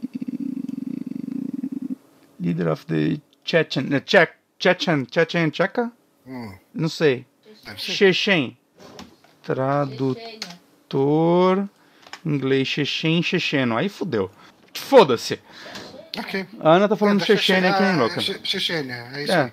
É que eu não sei porque eu tinha a impressão que eles falavam turco em algum momento. Que foda-se. O cara é contratado, ele é contratado pra matar um cara que, se eu não me engano, ele era amante de um do, da esposa de um desses caras e tudo mais. E, é- cara, é bem engraçado o diálogo entre ele e o cara que tá contratando ele, saca? Que é muito, tipo, ele oferece, se oferece pra fazer, ah, não, você quer que eu mate ele de tal forma, e o cara... O cara mafioso ali, mano, por que você faria isso? Só dá um tiro nele, foda-se, saca? E o lance é quando ele vai matar esse cara, ele é um ator de teatro. Hum. E ele se infiltra no teatro pra matar esse cara. E sem querer, ele descobre algo que ele ama, que é, o, que é teatro. Ele ama atuar, ele começa a amar atuar. E a série é meio sobre esse cara querendo largar essa vida pra virar ator. Que acaba sendo um plot meio bizarro, saca? Meio original. E a série ela começa a trabalhar, tipo, essa dualidade, saca? Porque você não, não simplesmente larga essa vida. De, tipo, como ele vai fazer isso, como ele vai conciliar as duas vidas, né? Enquanto ele tenta largar uma, mas não é tão fácil assim, né? E como não é bom o fato dele ser um ator, inclusive, né? Porque você é a porra do assassino. As pessoas não podem conhecer seu rosto. Saca? Você não pode ser conhecido. E eu acho que a partir daí, assim, o que eu posso falar sobre a série é que ela é uma série muito sobre personagens. Né? Assim, ela. O tom dela, como você define? Cara, é, é a parte mais difícil de definir, porque ela é uma série que ao mesmo tempo ela tem cenas muito engraçadas. Muito, muito engraçadas. Ela transforma esse humor numa parada séria e triste muito rápido em alguns momentos, saca? Os episódios, vale falar, eles têm 30 minutos cada. Eles são bem curtinhos, são oito episódios Dá por temporada. definir um humor meio. É um, Como se diz? A- Aquela situação que você dá risada da desgraça da pessoa. Sim, mas eu não Que sinto a que. pessoa tá tão desgraçada que você, você dá risada de desespero. Hum, eu acho que nas cenas de desespero você não dá risada. Ela não, ela tá tentando, ela quer dar essa dualidade, cara. Ela quer ser engraçada e ela quer ser um drama ao mesmo tempo. E eu acho que ela tem, é, tem sucesso nos dois, assim, com perfeição, saca? Ela é muito, muito boa. Eu acho que ela tem alguns tons muito realistas, legais, saca? De tem um episódio da segunda temporada que basicamente esse episódio, inclusive é, eu vi um vídeo, acho que foi do Oza Tron, não tenho certeza, não, foi do Nerdwriter, se eu não me engano, que o episódio é qual foi a melhor luta da semana, né? E ele comparou que foi a semana que saiu o caralho, a- aquela guerra gigante do Game of Thrones lá no a guerra escura que ninguém viu nada, É assim. o final de Vingadores, estreou Vingadores, e teve esse episódio de Barry. E ele mostrando como pra ele esse episódio de Barry foi melhor que essas duas coisas. E eu não vou falar que foi melhor que Vingadores, porque eu, eu realmente amei Vingadores. Espera dar um gole na água. Rapaz, foi mais do que um gole. Mas com certeza é, é um episódio que eu botaria melhor do que o de Game of Thrones. Porque basicamente esse episódio, cara, é ele indo matar um cara e é basicamente o episódio inteiro um conflito. E, cara, é, é tão difícil de descrever esse episódio, como ele é inteiro filmado, saca? A câmera é até meio preguiçosa, às vezes eles começam a brigar e eles saem do foco da câmera, e ela vai calmamente, assim, acompanhando eles, então você não vai vendo tudo, mas tem umas cenas longas, sem corte, assim, sendo feitas assim, e como eu acho que ele é realista no sentido, mano, são duas pessoas tentando se matar, mesmo que de uma forma meio desengonçada. E quando um acerta, por exemplo, um soco na garganta do outro, isso determina a luta inteira, cara.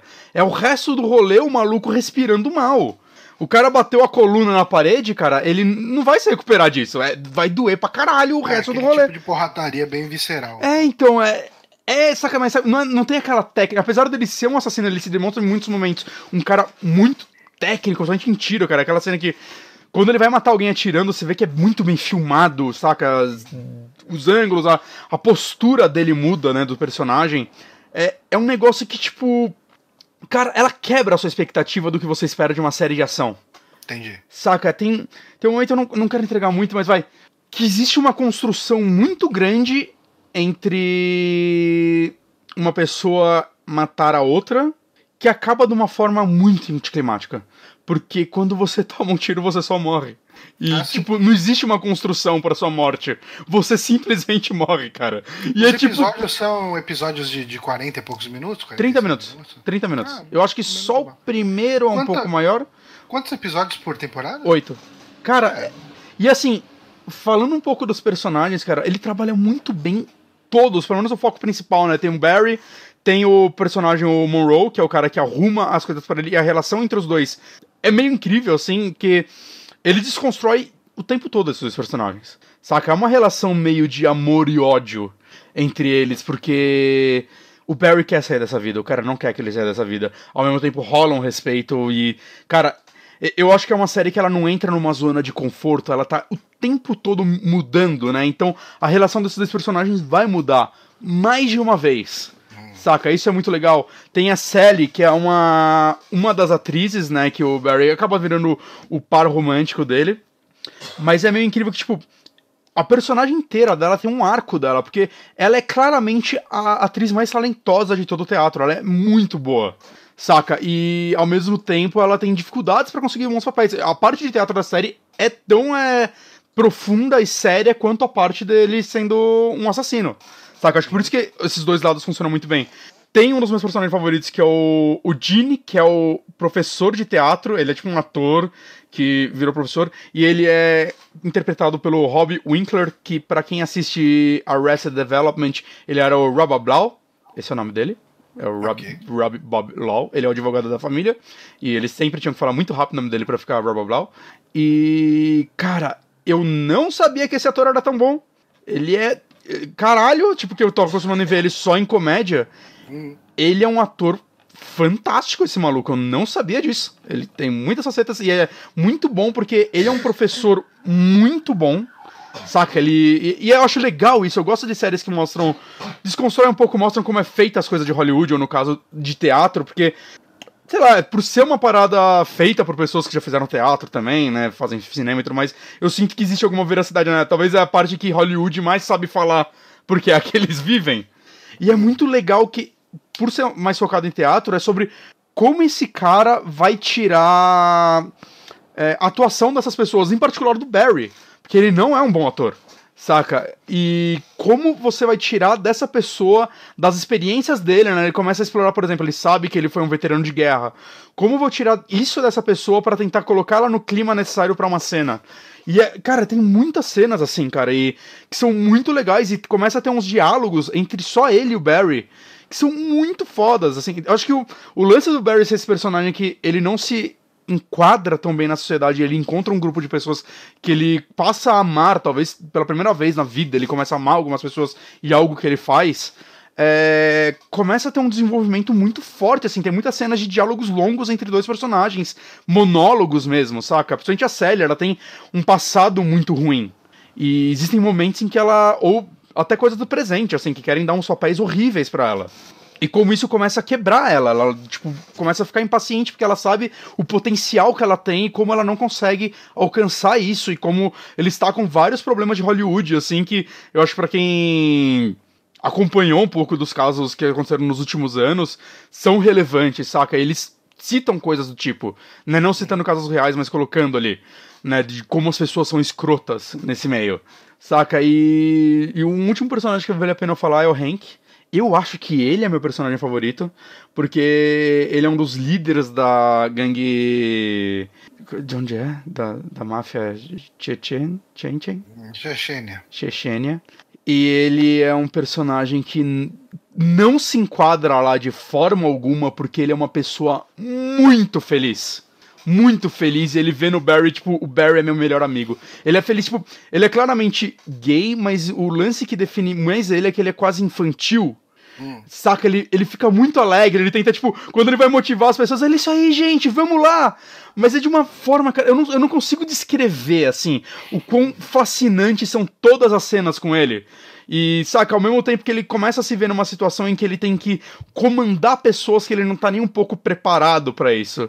E, cara, como É, eu, sabe, é aquela série que eu queria muito começar a soltar coisas que acontecem, assim, mas seria spoiler. Eu queria muito que, tipo, se você assistisse essas duas temporadas, eu conseguiria gravar um podcast sobre ela. Porque ela é uma série que quebra tanto a sua expectativa em tantas coisas, cara. São tipo guerras entre gangues. Saca? E como eles se comportam entre isso e como, tipo, às vezes a solução é anticlimática, mas é tão legal, então, tipo, puta, vocês. É, é ela, ela parece que. Tá ligado o Game of Thrones?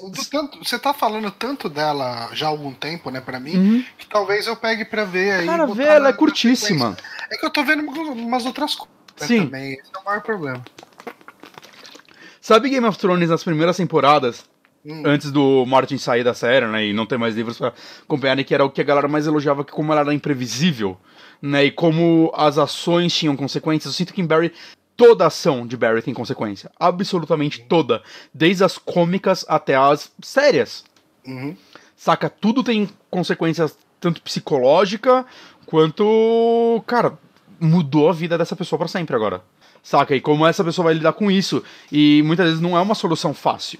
Uhum. Saca? E. Cara, eu sinto que, tipo. Essas duas temporadas de Barry era entrega essas coisas de que Game of Thrones fazia tão bem e parou de fazer nas últimas temporadas. Saca? É, vejam Barry, é, é uma das melhores séries que eu vi esse ano até agora. Eu tô triste que tem que esperar agora um ano, né, pra próxima temporada. Hum. Mas, cara, é. Tem bastante coisa pra ver aí no intervalo. É, não, tem, tem, com certeza, mas.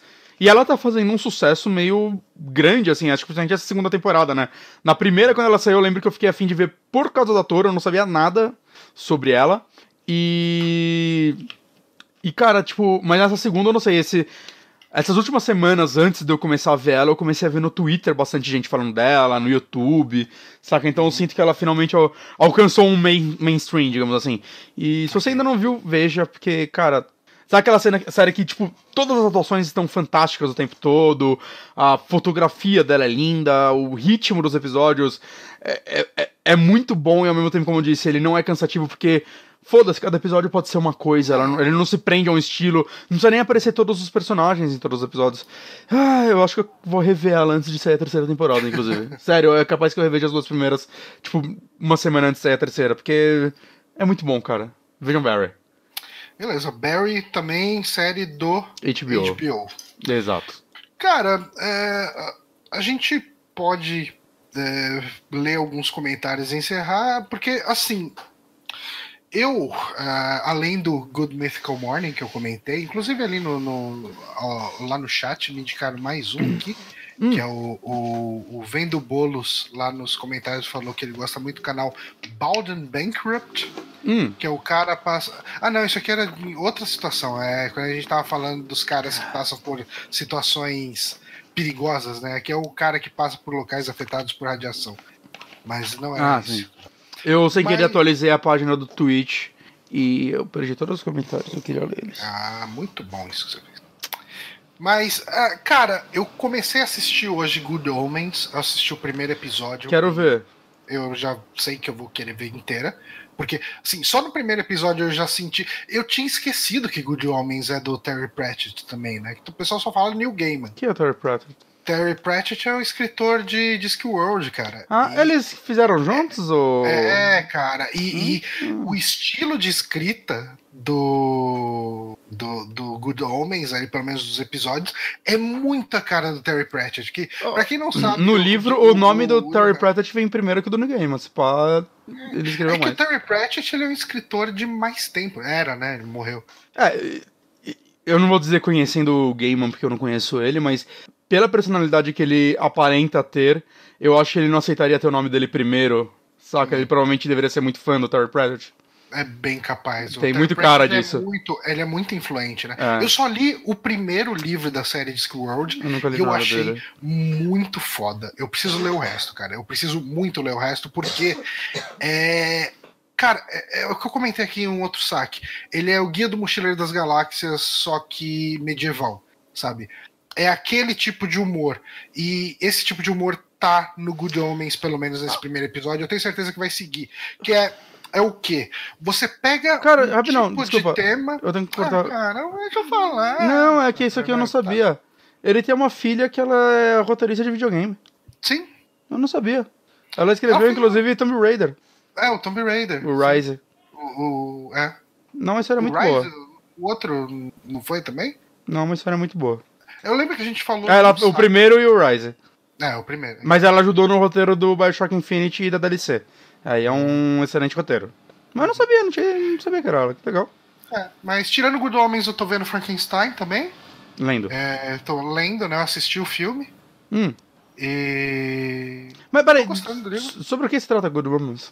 Ah, é, eu comento no outro dia. Caralho! Você me interrompeu, eu fiquei aguado agora. Mas é- era pra algo relevante. Você, falou, você me interrompeu pra falar da filha dele. É, porque videogames. Não é, não é relevante isso. Claro que é.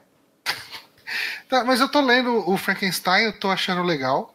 É, Você viu o filme recentemente, né? O original também. Vi o filme original e.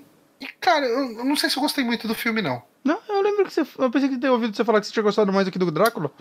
Eu não sei se eu gosto muito do filme do Drácula. Ok. Eu, eu acho que o filme do Drácula tem coisas legais. Uhum. Ok. É, eu acho que ele monta uma iconografia muito legal, o castelo é bacana, ah, mas, cara, tipo, se a gente for pegar a história que é contada lá, ela é tão. Ela é tão convoluta, ela é tão cheia de. Eu não sei, cara, tipo, o próprio Jonathan Morris lá, que acho que ele tem outro nome ali, John Morris, não lembro direito. Ele é um personagem mega secundário que não dá nem pra entender porque que ele tá ali. É, eu, eu, eu acho que ele é muito importante, o primeiro filme do Drácula. Uhum. É, eu acho que ele tem muitas coisas boas, mas eu acho que ele não é uma história muito legal de se acompanhar. Entendi. E o. E é o livro? O Frankenstein, Ah, o filme, eu eu acho os personagens de maneira geral mais interessantes, apesar de ser uma coisa, um cinema mega caricato. Assim, ele é uma história que tem um pouco mais de dimensões. é, de os, o Drácula ele tenta ser sério o tempo inteiro. Ele não tenta ser qualquer outra coisa senão sério, Uhum. certo? Sim. No filme do Frankenstein, você tem um alívio cômico, você tem um momento de tensão, você tem um momento de ternura, vamos colocar assim, Hum. quando o monstro conhece uma criança. Você tem mais camadas no filme. Eu, eu, eu não sei se eu acho ele muito bom, Uhum. mas eu achei ele melhor do que o do Drácula Cê- num conjunto da obra. E você assistiu aquele. O com o. Caralho, o Robert De Niro? Não, não. Eu só vi esse filme. Assim, tipo, eu comprei aquele box que nem você. Uhum. Vem a noiva de Frankenstein no box também, né? Vem, e esse dizem que é muito bom. Falam que é melhor que o Frankenstein. A noiva de Frankenstein também é livro ou já é original do cinema? Eu, eu imagino que seja original de cinema. Até porque, pelo que eu tô vendo, do, o, o próprio filme lá do. que tem o, o Boris Karloff lá, ele toma muita licença, assim. E, é, o tipo, eu tô bem no começo do livro, né? Tô em mais ou menos uns 30% do livro. Uhum. É, ele, ele tem um lance que o pessoal chama de história moldura, ou alguma coisa parecida, que ele começa com uma história de um cara que tá querendo explorar o Polo Norte, descobrir coisas sobre o Polo Norte, o cara é am- ambicioso e tal. E no meio da viagem dele, ele encontra o, o Dr. Frankenstein. E o Dr. Frankenstein tá quase que à beira da morte, tá todo fudido. E ele conta a história dele, como que ele chegou naquela situação. E aí começa a história do Frankenstein. E, e do, do, do monstro, né, de Frankenstein. Ah, é uma história dentro de uma história. E daí, qual é a imagem que a gente costuma ter do Dr. Frankenstein, né? Ele é um cientista louco, ele é. Não sei o que, sabe, tipo, é uma coisa mega caricata, né? Uhum. Ele vai e, e cria o um monstro e fala, it's alive, não sei o que e tal. Sim.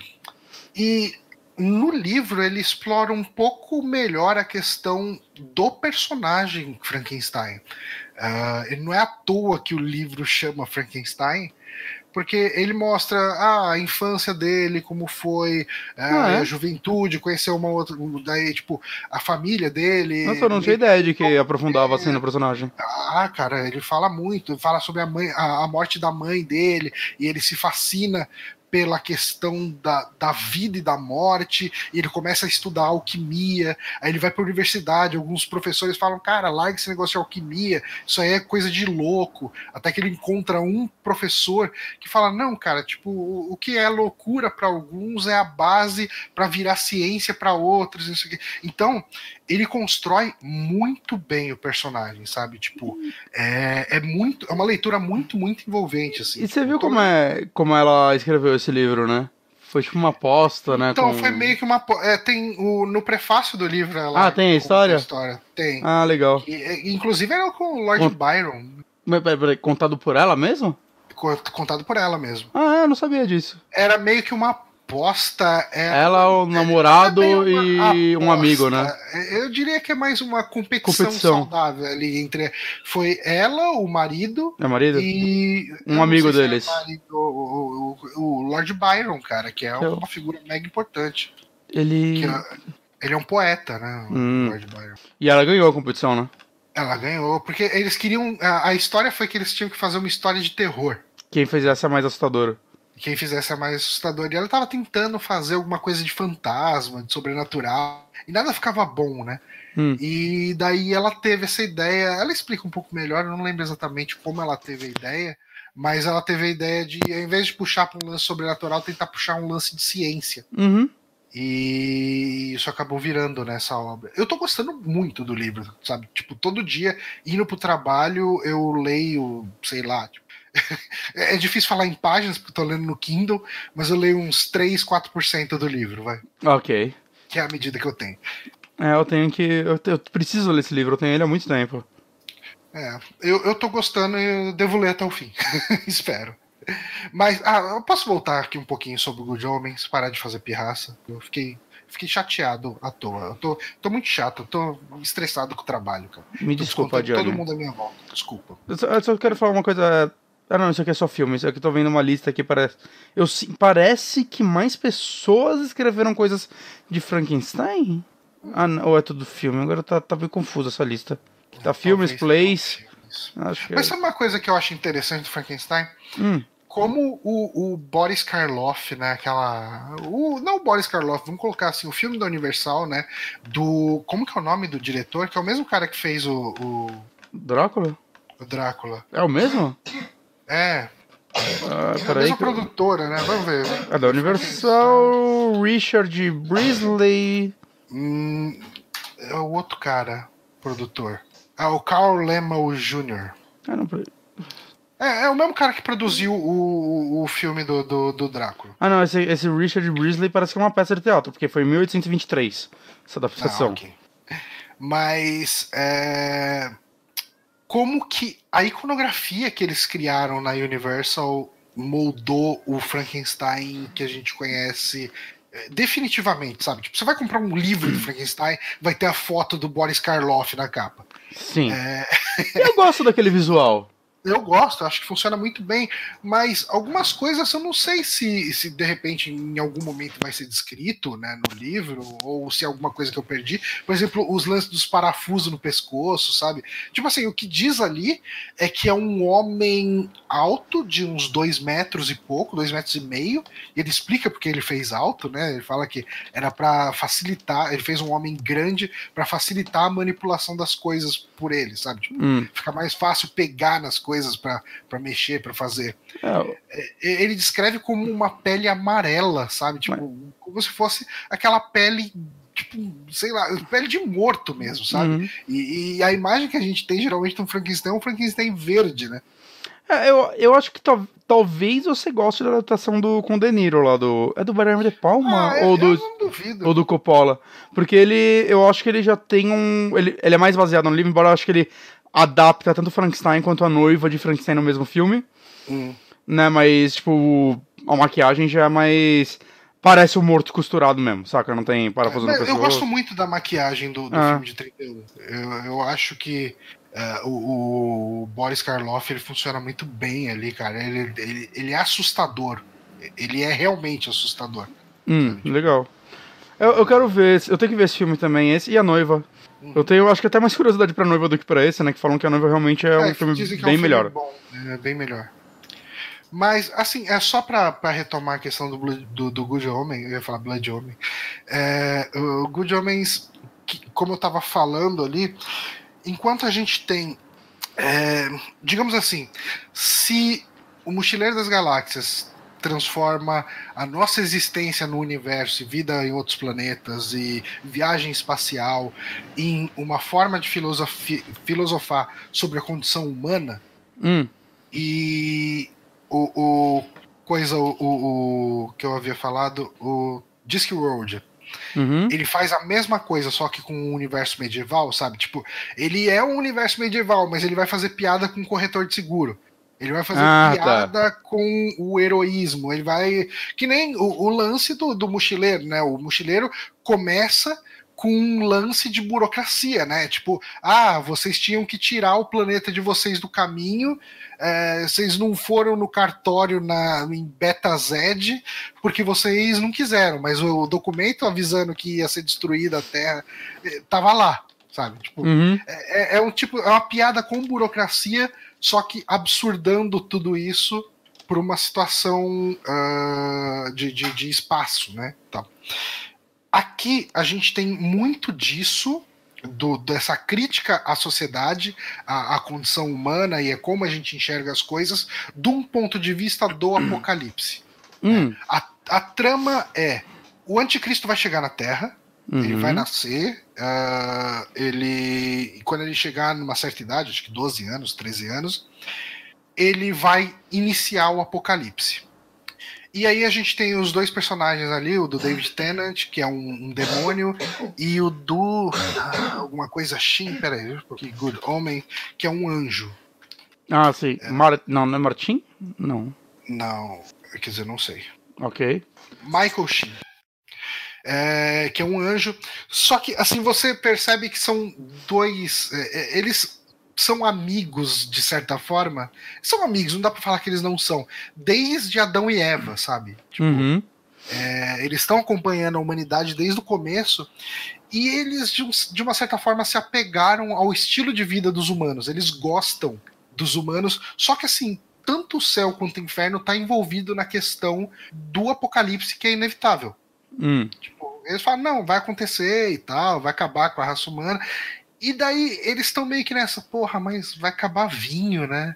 Vai acabar bebida alcoólica. Caralho, o, o, Dragon Ball plagiou aí, que o, o, vírus só não destrói o planeta Terra, porque a comida aqui é muito boa. É, mas é um pouco isso, cara. Tipo, eles gostam da condição humana e eles falam, puta, cara, e se a gente de repente tentar sabotar o, o apocalipse? ok. É, e, e a história, pelo menos eu assisti só o primeiro episódio, né? São seis episódios, se não me engano, uhum. uh, nessa primeira temporada. E eu adorei principalmente o texto, cara, porque eu amo esse humor. Tipo, é um humor mega britânico, assim, né?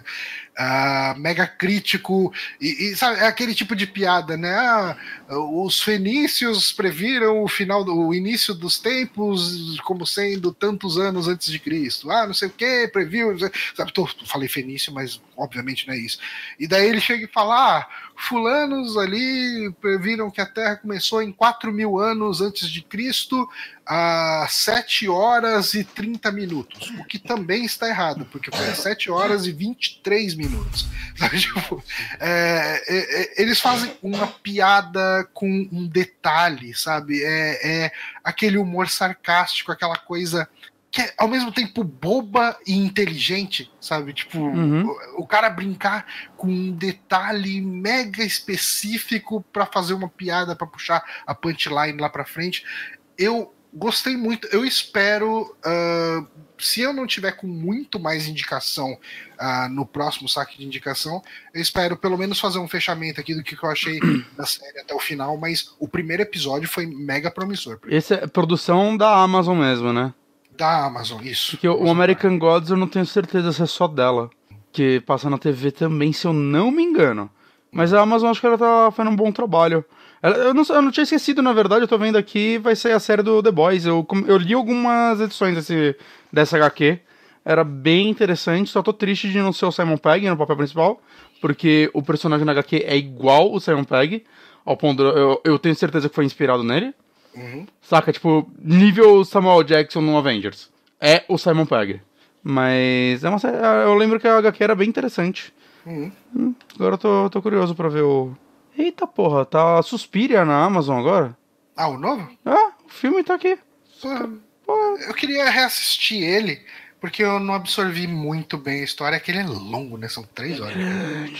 Cara, tá Sadako versus Kayako. Me Putz, parece bem lá? ruim. É, aquele filme. Ele parece ser uma merda esse filme. Completa. Eu. Eu, eu tenho muita vontade de ver também, cara. Cara, a gente tinha que ver esse filme e gravar um podcast sobre. Ou a gente podia ver no estilo do Mario. Cine Bela Merda. Uhum. Esse filme deve ser. Eu, por sinal, comecei há um tempo atrás a tentar ver todos os João, né? E é difícil, cara, porque você não acha os primeiros nem pra download direito. Eu achei um deles legendado em alemão, assim. ach- Porque os dois primeiros filmes, é, tipo, tem, cada um tem 50 minutos e Mas dizem que a, a versão americana acaba sendo bem fiel, pelo menos do primeiro. o- a versão americana, na verdade, é um remake do terceiro. Rapaz. Porque tem, Ficou antes tem encaixado. dois filmes. E aí vem o que é conhecido, que é o The Grudge, 1 e o 2, e aí depois espiroca de novo. Hum. Eu vi um que tinha na, na Netflix, eu acho que é tipo o sétimo. Era meio ruim. É muito mas é filme. interessante. É muito filme. Mas é muito filme curto. Vamos ler uns comentários? Vamos. Eu só, ah, eu só queria dizer rapidão, é. tá. Que a, a Amazon tá com umas produções legais também, né? Tá interessante, assim, tipo. é- Essa concorrência toda de um, todas querendo foder a Netflix. Tem aquela Jack Ryan falando que tá muito boa. Eu não assisti. Um colega lá do trabalho disse que é bem legal. É, então é uma que eu tenho que ver, saca? Eu, eu acho legal essa competição toda que a gente tá ganhando boas séries. É, o problema é assinar um monte de coisa, mas. Ah, não, eu já tô pagando equivalente à TV a cabo, cara. Tá ridículo, tá, tá, tá esse nível. É, mas, cara, sendo bem sincero, é melhor, né? Ah, é que, é que é foda que assim, às vezes passa, vai. Ah, esse mês eu só assisti coisa na HBO e, sei lá, vi dois episódios no Crunchyroll. É, eu- Por que eu, eu paguei as outras? Eu acho que o mundo ideal é você assinar quando tem uma série que você quer ver e desassinar logo depois. É, então. É um trabalho, mas eu acho que é o, o cenário Eu, ideal. eu acho que o cenário ideal seria o seguinte: você não tá pagando, aí você quer ver uma série, você aperta o botão de assistir, automaticamente você pagou um mês. Eu acho que em algum momento as coisas vão funcionar assim. Eu acho que não, porque é mais fácil eles ficarem ganhando dinheiro com pessoas que esquecem de, usar. Ah, é que esquece, né? É. Isso é.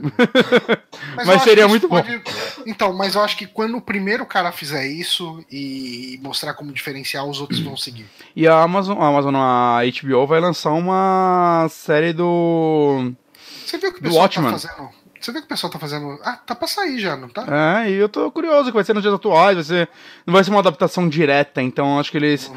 vão aproveitar mais a linguagem de Watchman pra contar uma nova história e eu acho que tem um potencial legal, espero que seja Você boa. viu que tá rolando, um, lan- saindo um pouco do assunto, mas dentro do que você falou, é a questão de, da- do modelo de assinatura.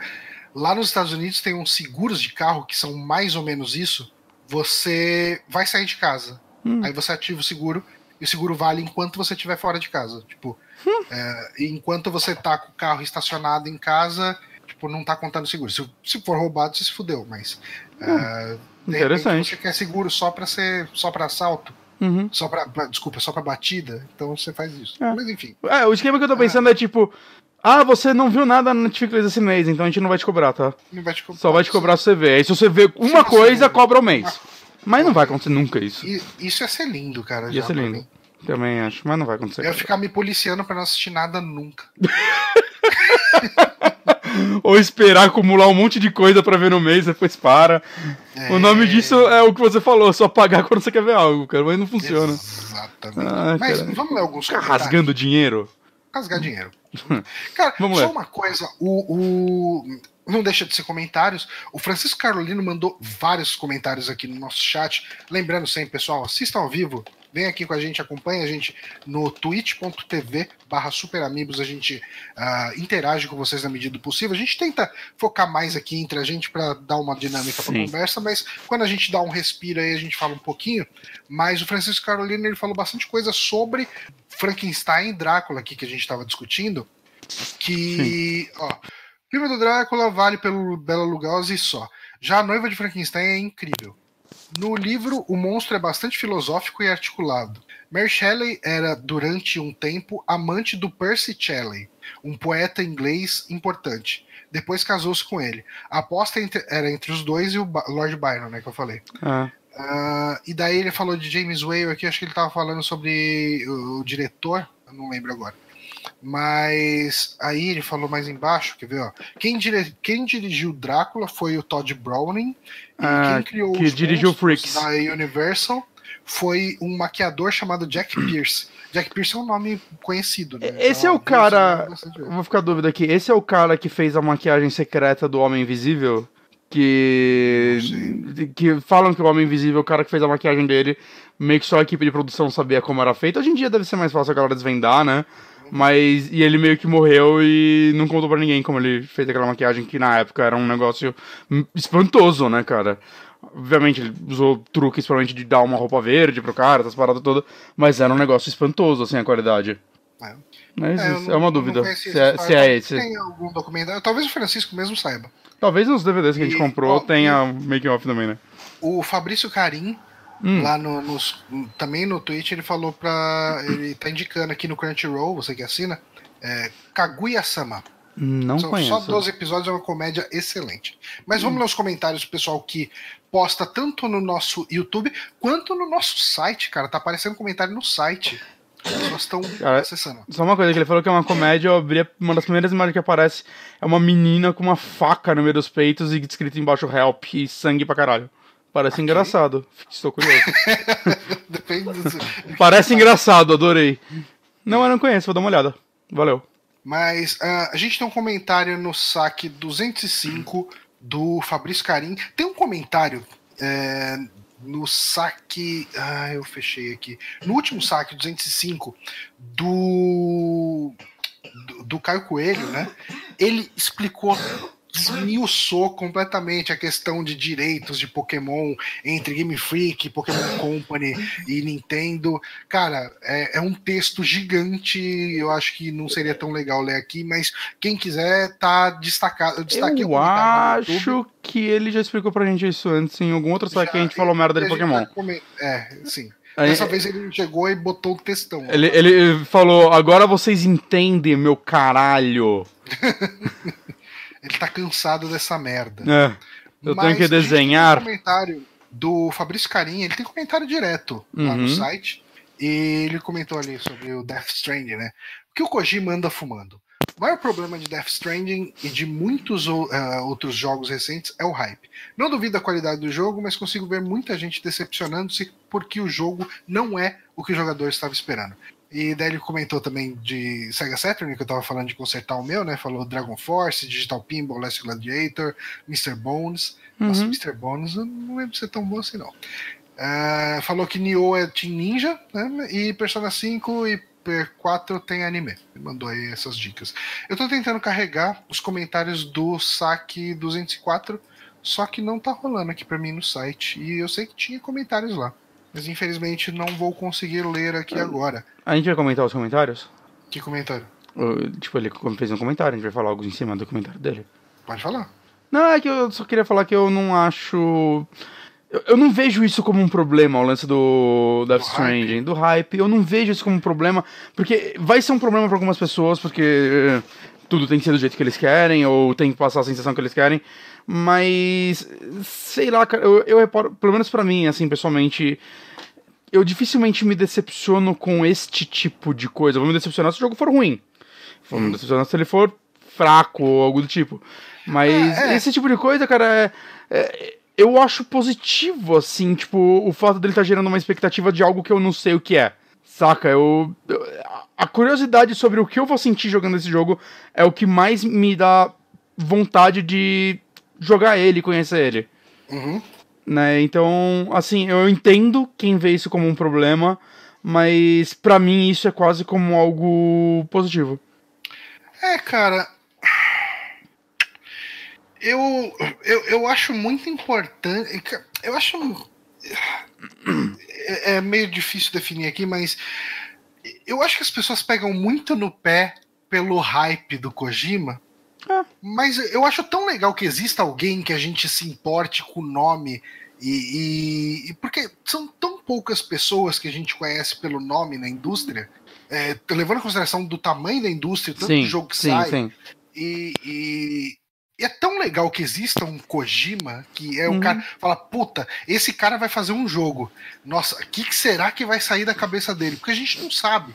Ah. Sabe? É, é, é assim. É, é, obviamente que tudo que, que desperta esse tipo de hype uhum. também vai despertar os detratores do hype, né? Tipo, a galera que fala, ah, mas é muito, muito pra nada e tal. Então, assim, eu fico dividido porque eu imagino que seja uma reação natural. Tipo, cara, quantas pessoas você não conhece que toda vez que sai um filme do Tarantino, o cara precisa sair na internet para falar Tarantino é só hype. Quem uhum. gosta de Tarantino não conhece cinema de verdade. O cara é só referência dos outros e não sei o que e tal. E, e assim, eu assisto Tarantino, eu acho foda pra caralho, me divirto e tal. Eu, eu adoro. A maioria dos filmes dele eu vi várias e várias vezes e é, não, não, vai mudar, foda-se. Eu sou conhecedor do cinema, não sou, mas eu me divirto, acho legal pra caramba. E eu acho legal porque eu acho diferente. Porra, ah, mas os filmes dele, na verdade, é um monte de referência colada. Tá, eu não tinha aquela referência, então pra mim foi tudo novo né? Então, que legal, cara. Tipo, é, coisas, por exemplo, que influenciaram ele pra caramba foi o Sete Samurais. Eu comprei o DVD, tá aqui, tô esperando aquele momento de falar, não, ok, eu tenho três horas pra ver um filme. É o original que você pegou? Que ele tem um remake, né? Ah, eu, eu queria ver o original. Eu quero ver o original também. Eu ainda preciso ver. Eu nunca vi nada do Kurosawa. Eu também não. E... Então, assim, concordo. Eu, eu, dificilmente teria ido atrás se não fosse pelo, pelo, pelo Tarantino. É. Concordo. Então, eu, eu acho que essa, essa cultura anti-hype, ela é natural que exista, porque tudo aquilo que gera uma empolgação vai gerar uma anti-empolgação por uma galera, uhum. né, que nem aquele negócio que eu tava falando aqui da questão de Chernobyl, que tem uma galera que tá precisando falar que Chernobyl é uma bosta na internet. Precisam, sabe? porque eles, eles não falam russo. É, não, é, é, nossa, cara, eu, eu, vi isso. Isso virou uma piada, porque eu vi um comentário, a pessoa falando, ai, me dá uma preguiçinha de ver Chernobyl, porque as pessoas não falam russo de verdade. Eu falo, ah, mano. Ah, é. mano. Deveria ser uma produção russa, que aí ninguém ia conhecer, é, né? Como você disse. É, cara, por que, que as pessoas são desse jeito? Ah, Mas cara... enfim, né, cara, é aquilo. Tudo que gera um hype vai gerar um anti-hype. É. Mas eu, eu, eu, eu acho, assim, eu gosto mais de como o Kojima entrega seus jogos, porque eu acho que a gente sabe mais ou menos o que vai ser Death Stranding, ao mesmo tempo que a gente não. Eu não sinto que eu tomo spoiler vendo os trailers dele, entende? Eu sei que quando for. O próprio Fabrício Carim tá aqui, ele tá falando só que é, ele tá mais avisando pra gente ir com calma, né? Pra, as pessoas irem com calma. Não pra ser anti-hype mesmo. Ah, Des, ah, desculpa a interpreta mas... é, interpretação aqui, mas desculpa, desculpa ter te interrompido. Ah, não. Então, eu sinto que, é, é, tipo, trazendo de volta o Tarantino, eu sinto que eu posso ver os trailers dele sem sentir que eu tô é, estragando a experiência do filme, porque ele é o cara que reedita os trailers de uma forma meio bizarra. Que você sabe que Bastardos Inglórios é um filme sobre aquele grupo de pessoas que querem matar nazistas. O que menos tem no filme são pessoas matando nazistas. Ah, sim. Entende? Eu, apesar do filme, de certa forma, ser sobre isso. Caralho, o Google ativou aqui no celular e escreveu. Escreveu grupo de pessoas que querem matar nazistas, o que menos tem no filme sobre maternidade. Aí o Google me respondeu: Eu posso pesquisar na web por você. Obrigado, Google. Caralho. Google proativo. Obrigado, é. Google. Mas é isso, cara. Eu, eu, pra mim, isso, é, eu gosto disso, eu gosto disso. E foda-se, um hypezinho é bom, é gostoso, gente. Se for ruim, é um jogo. Se for ruim, ainda é um jogo. Ainda é um jogo. Mas, gente, uh, eu queria agradecer a galera que tá mandando comentários. Cara, eu queria muito fazer um esquema que o pessoal mandasse perguntas por e-mail, mas a gente ia ter que lembrar de separar essas perguntas para botar no Sim. na pauta. Uh, eu preciso, eu quero fazer isso porque assim a gente tem trabalhado com pauta nos podcasts de, de notícias, uhum. mas a uhum. nossa pauta basicamente é um arquivo de documento ali com as notícias que a gente vai ler e meia dúzia de anotações. É, eu quero guiar um pouco melhor o programa para a gente não se perder tanto. Uhum. E se a gente começar a ter perguntas né, no, no nosso e-mail, a gente pode trazer a pergunta para cá para a gente debater uh, no final do programa. Sim, então, podemos. Uh, e, e, daí eu preciso botar isso lá no de documento para a gente não esquecer de falar aqui no final. tá? Eu, te- Mas, eu recebi um comentário aqui que acho que a gente pode ler aqui. hum, pode. A Ana Kelly Gomes me mandou: Chechênia é uma das repúblicas da Federação da Rússia. Boa. Tá aí a Chechênia. pra Chechênia. É isso aí. Mas é isso, galera. Quem ah, tiver por aí e, e ainda use e-mail, quem você, você ainda tem uma conta de e-mail, manda pergunta pra gente de temas que vocês queiram que a gente discuta. A gente vai tentar. Qual é o nosso separar e-mail, Um, dois. É, ah, é verdade. É importante É falar com o nosso e-mail. Cara, eu, eu tinha que tomar vergonha na cara e fazer um e-mail com arroba superamigos. Mas enquanto ele não existe, você pode mandar para superamigos.gmail.com. É, manda pergunta lá. O, o, o link do e-mail, se não me engano, tem no post nosso. Sua câmera travou. Não sei se foi só pra mim. Mas é só a câmera, né? É, não, o áudio tá perfeito. Eu acho. Tá. É, não, é, quer dizer, deixa eu ver. Pera aí, acho que eu fiz merda também. É, eu acho que é só aí, porque aqui no Discord tá vindo a câmera pra mim. É, tá, tá ótimo, segue a vida. Tá. Mas ah, mandem perguntas, mandem perguntas pra gente. A gente vai tentar trazer isso pro programa. E é isso então, o programa de hoje? É isso, gente. Tá, vou te pedir um favor, Bonatti. Quando você for exportar este vídeo para o YouTube, YouTube? você sabe que ali ele abre o campinho para você colocar a descrição do vídeo. Hum, Coloca o link do seu site, do seu projeto lá Tá. de bandas lá, para que ele fique no post lá no YouTube. e vamos, vamos, vamos encontrar lá em Brasília, gente, vai ser legal. Não esqueçam de encontrar o Bonatti em Brasília e indiquem um lugar. ó, Vai lá no arroba G underline Bonatti com dois T's no Twitter e mandem pro Bonatti que lugares vocês acham que ele deveria visitar em Brasília à Exato. noite. Exatamente. Beleza? Obrigado a todo mundo que acompanhou aqui este programa ao vivo. Queria agradecer aí um agradecimento especial ao Francisco Carolino e ao Fabrício Carim, que, que tem comentado no site, tem comentado aqui, comenta no YouTube também. Ah, o Gabri God, que está aqui no finalzinho dessa live. O pessoal que acompanhou lá no começo, né? O Rodrigo, a C, a Bela, o Bronco, que estavam aí, inclusive, pedindo para que, pra que comprem o apartamento deles. O Lojinha, que eu ofendi ah, o relacionamento dele. Não mais do que o Bronco. E Não mais que o Bronco. O Bronco deu uma voadora com os dois pés no peito. O Uhum. Lucas Lima, ah, o Vendo Bolos. E o JJ Fio, que dessa vez conseguiu acompanhar a gente quase desde o começo. Yay! Obrigado, galera, que está aí online nos acompanhando. Ahn, ficamos aqui neste programa. E, e essa frase não foi nem um pouco bem construída. Ó, o André, André RSM também mandou aí um boa noite pra gente, então boa noite pro André. Boa noite, André. Um forte abraço para todos vocês, uma boa semana e até. Ah! Quem tá assistindo esse vídeo agora ou até amanhã, sexta-feira, no sábado vai ter a despedida do Bronco, para quem Ah. acompanha lá o podcast do Márcio. É, eu estarei lá, você vai estar lá também, né? Vou, vou, vou, vou sim. Então, nós estaremos lá. É um bar em Santo André. Deixa eu abrir o Twitter do Márcio, que daí a gente consegue dar o serviço. Serviço? Quem era Santo André? Santo André. É uma boa pergunta. Uma coisa que eu li recentemente é que Santo Amaro já foi um município, um Olha aí. bairro de Santo Amaro. E daí foi incorporado por São Paulo. Eles perderam uma guerra contra. Não, não perderam guerra. Só foi anexada. É, aqui. Vai ter o Botafora do Bronco. Vai ser na Cervejaria Madalena, lá no bairro de Santa Maria, em Santo André, na rua Araçatuba 137. Fica a 7 minutos da estação Prefeito Saladino. É, Então, sexta-feira, agora, dia 8 de junho, compareçam lá, estaremos lá tomando uma cerveja e dando um abraço de despedida no Bronco que estará indo para a Alemanha. o prefeito Saladino foi um bom prefeito ou ele só queria se homenagear? É, eu não sei, é uma boa pergunta. Eu não conheço o prefeito Saladino. Isso vai ser um problema, né? Se o pessoal mandar esse tipo de pergunta lá no e-mail. Tomara que mandem. Tomara que manda. A gente faz uma pesquisa, porque a gente vai ter separado antes. Exato. Toma essa. Bom, galera, obrigado quem acompanhou aqui até o final. A gente fica por aqui. Até semana que vem. E um beijo na bunda de vocês.